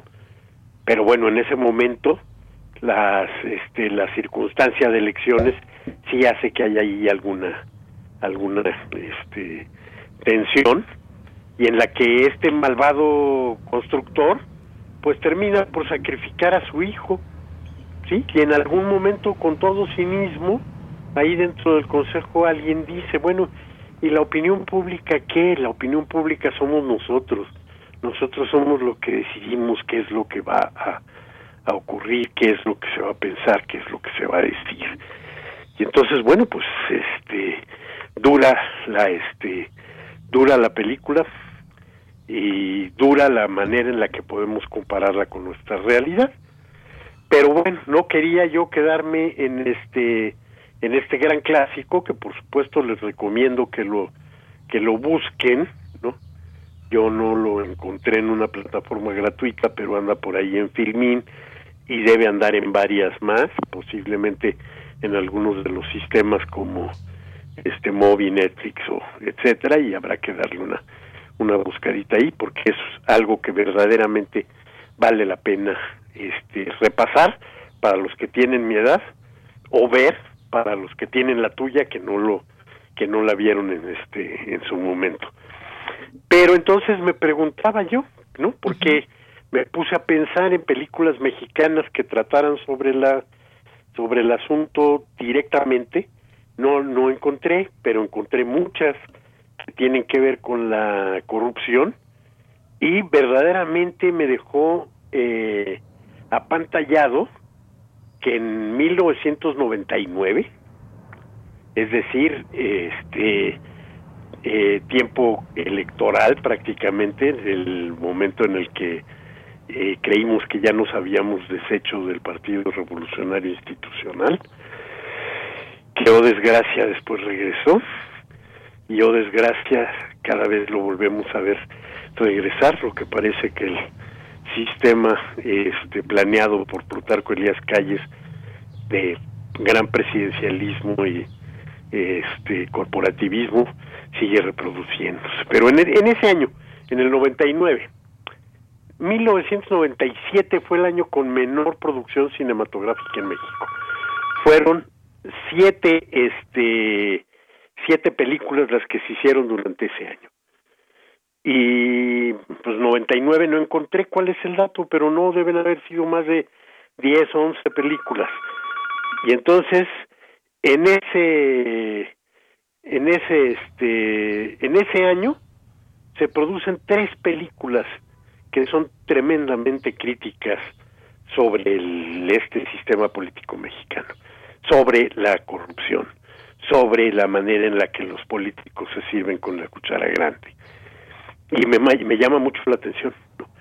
Fueron la película de Mari Carmen de Lara en el país de No pasa nada, este, la película de Luis Estrada, La ley de Herodes, y la película de Fernando Sariñana, todo el poder. Y entonces mi pregunta es, ¿qué, este, qué es lo que reflejaba en la realidad de nuestro, de nuestro país que la tercera parte de las películas que se hicieron en este año, este, o ponle la cuarta parte, si, si pudiéramos pensar que llegaron a producirse 12, que no lo creo, este, la cuarta parte de la producción del cine nacional estuvo destinada a prevenirnos de distintas maneras eh, de lo que este lo que estaba ocurriendo en este en nuestro país y la manera en la que la descomposición nos llegaba. Otra cosa que se me hace espectacular de ese de ese momento de 1999 y de ese cine es que cualquiera de las tres películas la podemos ver en este momento y también que nos quede claro que no han perdido su vigencia. Como ninguna llega al carácter de obra maestra como la de Francesco Rossi, sin embargo las tres son películas que vale la pena acercarse y darnos cuenta de que nuestro país parece condenado a no cambiar y que seguimos viviendo en un loop, en una pesadilla, como en estas películas en las que el tiempo se, este, se regresa y tenemos que encontrar la manera definitiva de romper con eso y hacer que las cosas vayan para adelante. Así es, Carlos. Pues muchas gracias como siempre. Oye, y pues eh, fíjate que hoy, te, hoy tenemos un poco de tiempo y pues no sé si quieres comentar estas eh, películas que ya tenemos ahí en nuestras redes sociales, que son las recomendaciones que nos, nos envías cada, cada jueves. Sí, bueno, pues mira, este, ya estoy añadiendo en mis recomendaciones a la Cineteca Nacional, ¿no? Porque creo que vale la pena, la pena, este eh, verlas y hoy de la Cineteca Nacional recomiendo eh, dos películas. Eh, una que solo va a pasar hoy, ya no está programada, pasó toda la semana, que es la película de Wong Kar Wai en el en el como, como le tradujeron en el mood del de Gamar en bueno en la actitud de Gamar o este, eso, gran, gran película que, bueno, pues tenía, tiene muchos años que no se ve en, en una proyección en pantalla grande, aunque cuando eh, empezó a circular el DVD y todos estos, empezó a circular también esa película, fue, es más, todavía existían los videoclubes y la sacaba uno del, este, del videoclub. ¿Cuál dijiste? Eh, ¿Qué, ¿Qué película? In the Mood of the Love, la película de Bon Kar Wai, deseando amar. Deseando, amar. sí. Sí, gran, gran película, pero hoy, al cuarto para las siete, este, es nuestra última oportunidad de verla en pantalla grande y seguramente nuestra última oportunidad por un largo tiempo. Oye, y también está en Movie, hay que decirlo para quienes tienen esta plataforma. Ah, pues mira. Bueno, yo pero la, la ves en Movie y no la ves en pantalla grande, que es por ejemplo lo que voy a decir de la otra de la otra película, así como el la semana pasada recomendé Casablanca, hoy recomiendo en este en Cineteca Nacional eh, cantando bajo la lluvia. ¿Y por qué las recomiendo? Porque en estas funciones que este que hace la Cineteca, normalmente tenemos la oportunidad de ver la película en su formato original, es decir, en 35 milímetros, en copias muy buenas y en ocasiones incluso copias completamente este, restauradas. Fue el caso de Casablanca la semana pasada. Es el caso en esta semana, en el que de hoy al próximo jueves este, tienen, tenemos la posibilidad de ir a ver Cantando bajo la lluvia. Una película que es clave en el, en el cine del género de este la comedia musical, pero también es una de las claves del, del cine norteamericano, del que han dado en llamar la época clásica. Yo no estoy de acuerdo tampoco en esa en esa denominación, ¿no? Es decir, el cine que se que se ciñó a fórmulas muy cerraditas de del este del lenguaje que este para muchos siguen siendo las normas de corrección en la forma de hacer una película y que al final termina por ser qué sé yo entonces bueno una este una extraordinaria película la comedia musical en general fíjate nada más cómo cambia uno con la edad. A mí me caía tan gorda la la comedia musical. Me parecía tan absurdo que de pronto se detuviera la acción para que los personajes dieran su bailadita o cantaran, las cosas y demás.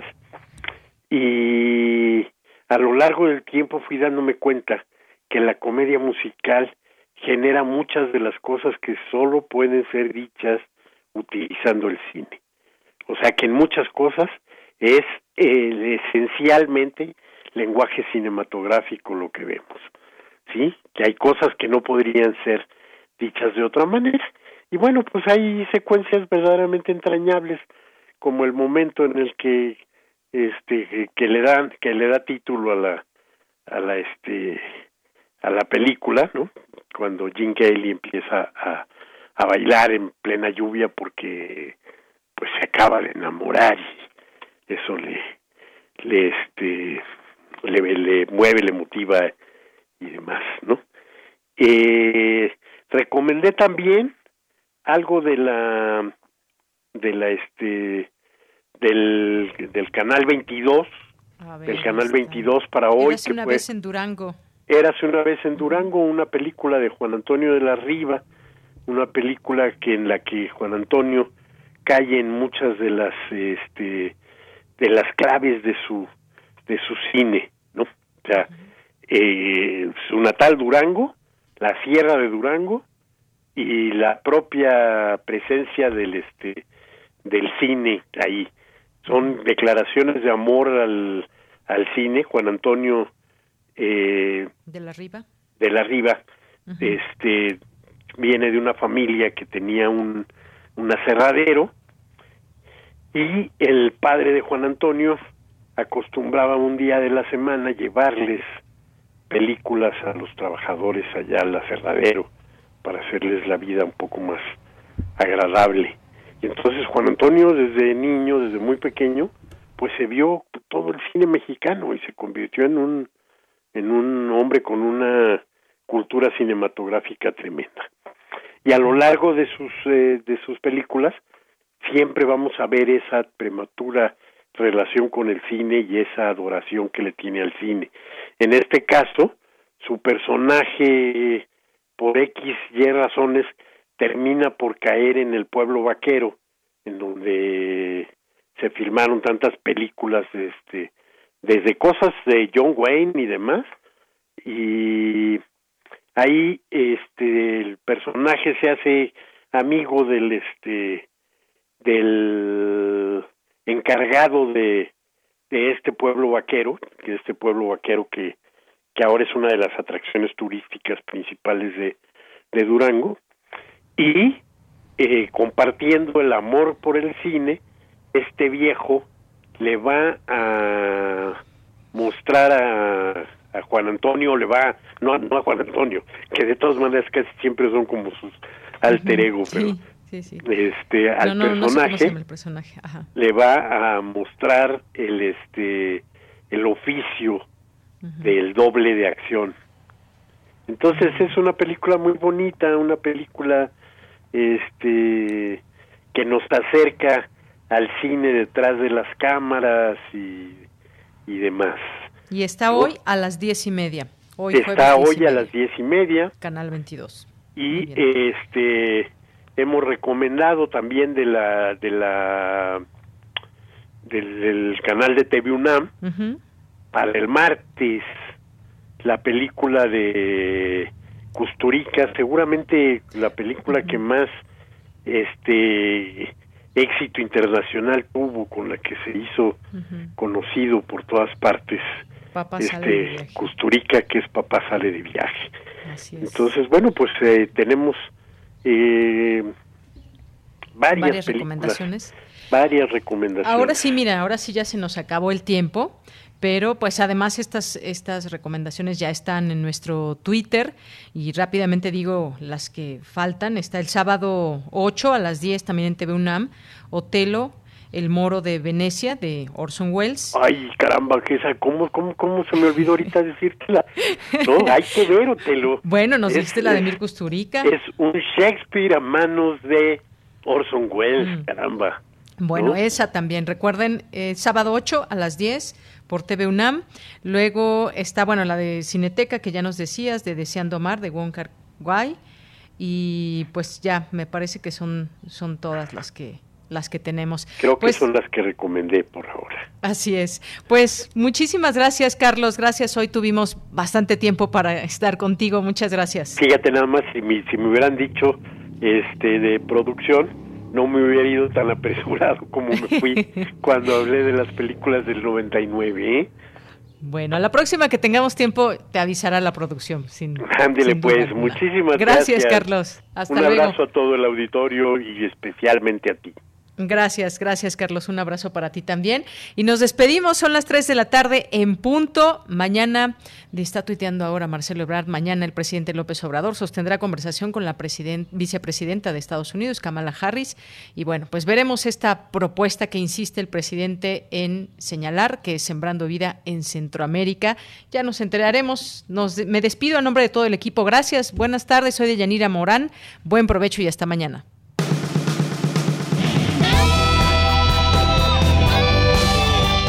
Prisma RU. Relatamos al mundo.